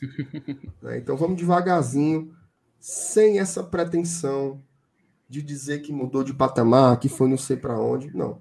Segue trabalhando mais aí dois, três anos, que aí a gente vai ver onde é que a gente conseguiu chegar. E duas coisas, Marcenato. Isso aí foi um pouco do erro e um pouco de meia-culpa também, já adianto, que aconteceu com a gente. Eu falo assim, um grupo, não a gente GT, tá? Tu fala assim, a torcida, sabe? Uma boa parte da torcida de cair numa onda de ah, fomos quase para Libertadores, né? O rival quase caiu. E a gente meio que abraçou essa, a gente pegou essa corda um pouquinho, sabe? Pelo menos eu me incluo nesse, nesse grupo. Eu sei que não foi geral, mas eu me incluo. Porém, eu vejo atualmente, cara, uma, uma visão muito assim, muito mais cética da situação, sabe? Parte da torcida. A galera realmente tá, tá com mais noção da realidade, mais noção do que a gente está vendo. E algo que contribui para isso, inclusive eu dou o devido crédito agora aqui pro site, o blog do Cássio Zirpoli, porque eu sempre gosto de olhar o ranking de vendas e o ranking de compras milionárias que acontecem no futebol do Nordeste. E realmente, até conferindo o ranking de vendas, o, a venda do futebol cearense, por que, que ela está ranqueada por Arthur Cabral Ceará? Como a Thaís muito bem disse mais cedo, porque foi uma venda indireta, né? Do Palmeiras para o Basel da Suíça e veio uma parte para eles, mas diretamente, uma negociação direta, a venda foi essa do David para o Internacional. Curiosamente, ela nesse ranking só está 400 mil reais a mais que a venda indireta que foi Grêmio para Benfica do Everton Cebolinha. Então, diretamente, realmente foi a venda do David. E, e é, tão legal, cara, a gente ver, porque o, o, nome do Fortaleza aqui aparece de forma constante, mas são em negociações recentes. Também no ranking de compras, o Fortaleza está mais bem ranqueado. Ele é dono da sexta maior compra do futebol nordestino, quando ele comprou o David do Cruzeiro, e também é dono da sétima maior venda, que é o Marcelo Benevenuto comprado do Botafogo. Aí, para quem está a título de curiosidade, Logo em seguida vem aí sim a maior compra do nosso rival, o Ceará, que foi o Wesley do Vissel Kobe, do Japão, e do Steven Mendonça, pagando em euro. Não esqueça disso. Essa galera adora pagar em euro. Eu lamentaria pagar em euro. A galera acha bom. É, é pai pagar em euro, viu? Bom é receber. Receber em euro é massa. pagar eu não acho legal, não. Mas, assim, colocar algumas mensagens aqui, tá? O Dudu Castle mandou aqui um superchat pra gente. Opa. Obrigada, Edu. Deixa pro FT, final, Edu. Por favor, fala assim.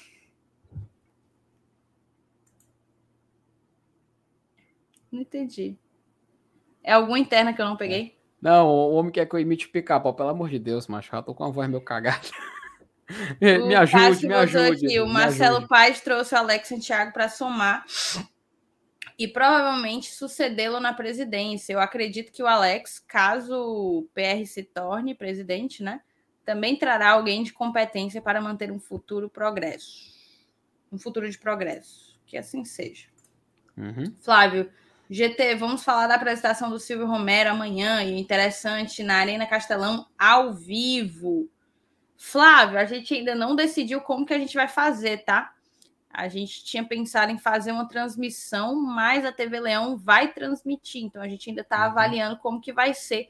Fiquem ligados que é muito provável que haja alguma programação aqui no GT no momento da, da, da, da apresentação. O Silvio Romero será apresentado amanhã em live diretamente do Castelão às 12h50, tá certo? O PH Santos, turma, algo que não sei se comentaram. Fortaleza bateu a meta com a venda de atletas? Bateu, bateu sim. 10 milhões. Uhum. Bateu com o David, né? Superou com o David já. Superou. É isso. Acredito que a gente conseguiu passar por todos os assuntos, né? Da, da noite. Duas horinhas de live assim e foi pau, viu? Aqui não teve, não teve nem conversinha de miolo de pote, que a gente sempre teve gosta não. de fazer. Aqui foi pau, foi informação atrás de informação, opinião atrás de opinião. E sempre mantendo aí esse patamarzinho, chegamos a bater os mil. Agora a gente deu uma quedinha aí, estamos nos 770, 800. E muita gratidão a todos vocês que nos acompanharam nessas duas horas, tá? Mais duas é. horas para conta. Amanhã tem mais conteúdo, como eu falei, deve haver algum conteúdo quanto à live, né? No momento da live do Silvio Romero, fiquem ligados Ativem o sininho das notificações para vocês não perderem nada que o GT publica, produz. Se você é inscrito, ativa o sininho e não recebe as notificações, desinscreve, desative e ativa de novo a, a notificação, que, que pode ser um bugzinho, uhum. pode ser que dê certo, certo? E amanhã à noite estamos aqui mais uma vez, 8 horas, vocês já sabem.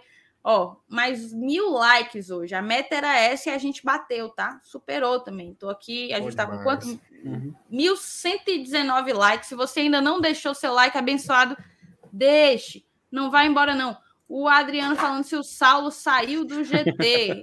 Saiu. Segunda, segunda-feira que vem ele estreia na Rádio Assunção, tá? Quem quiser acompanhar o Saulo. É.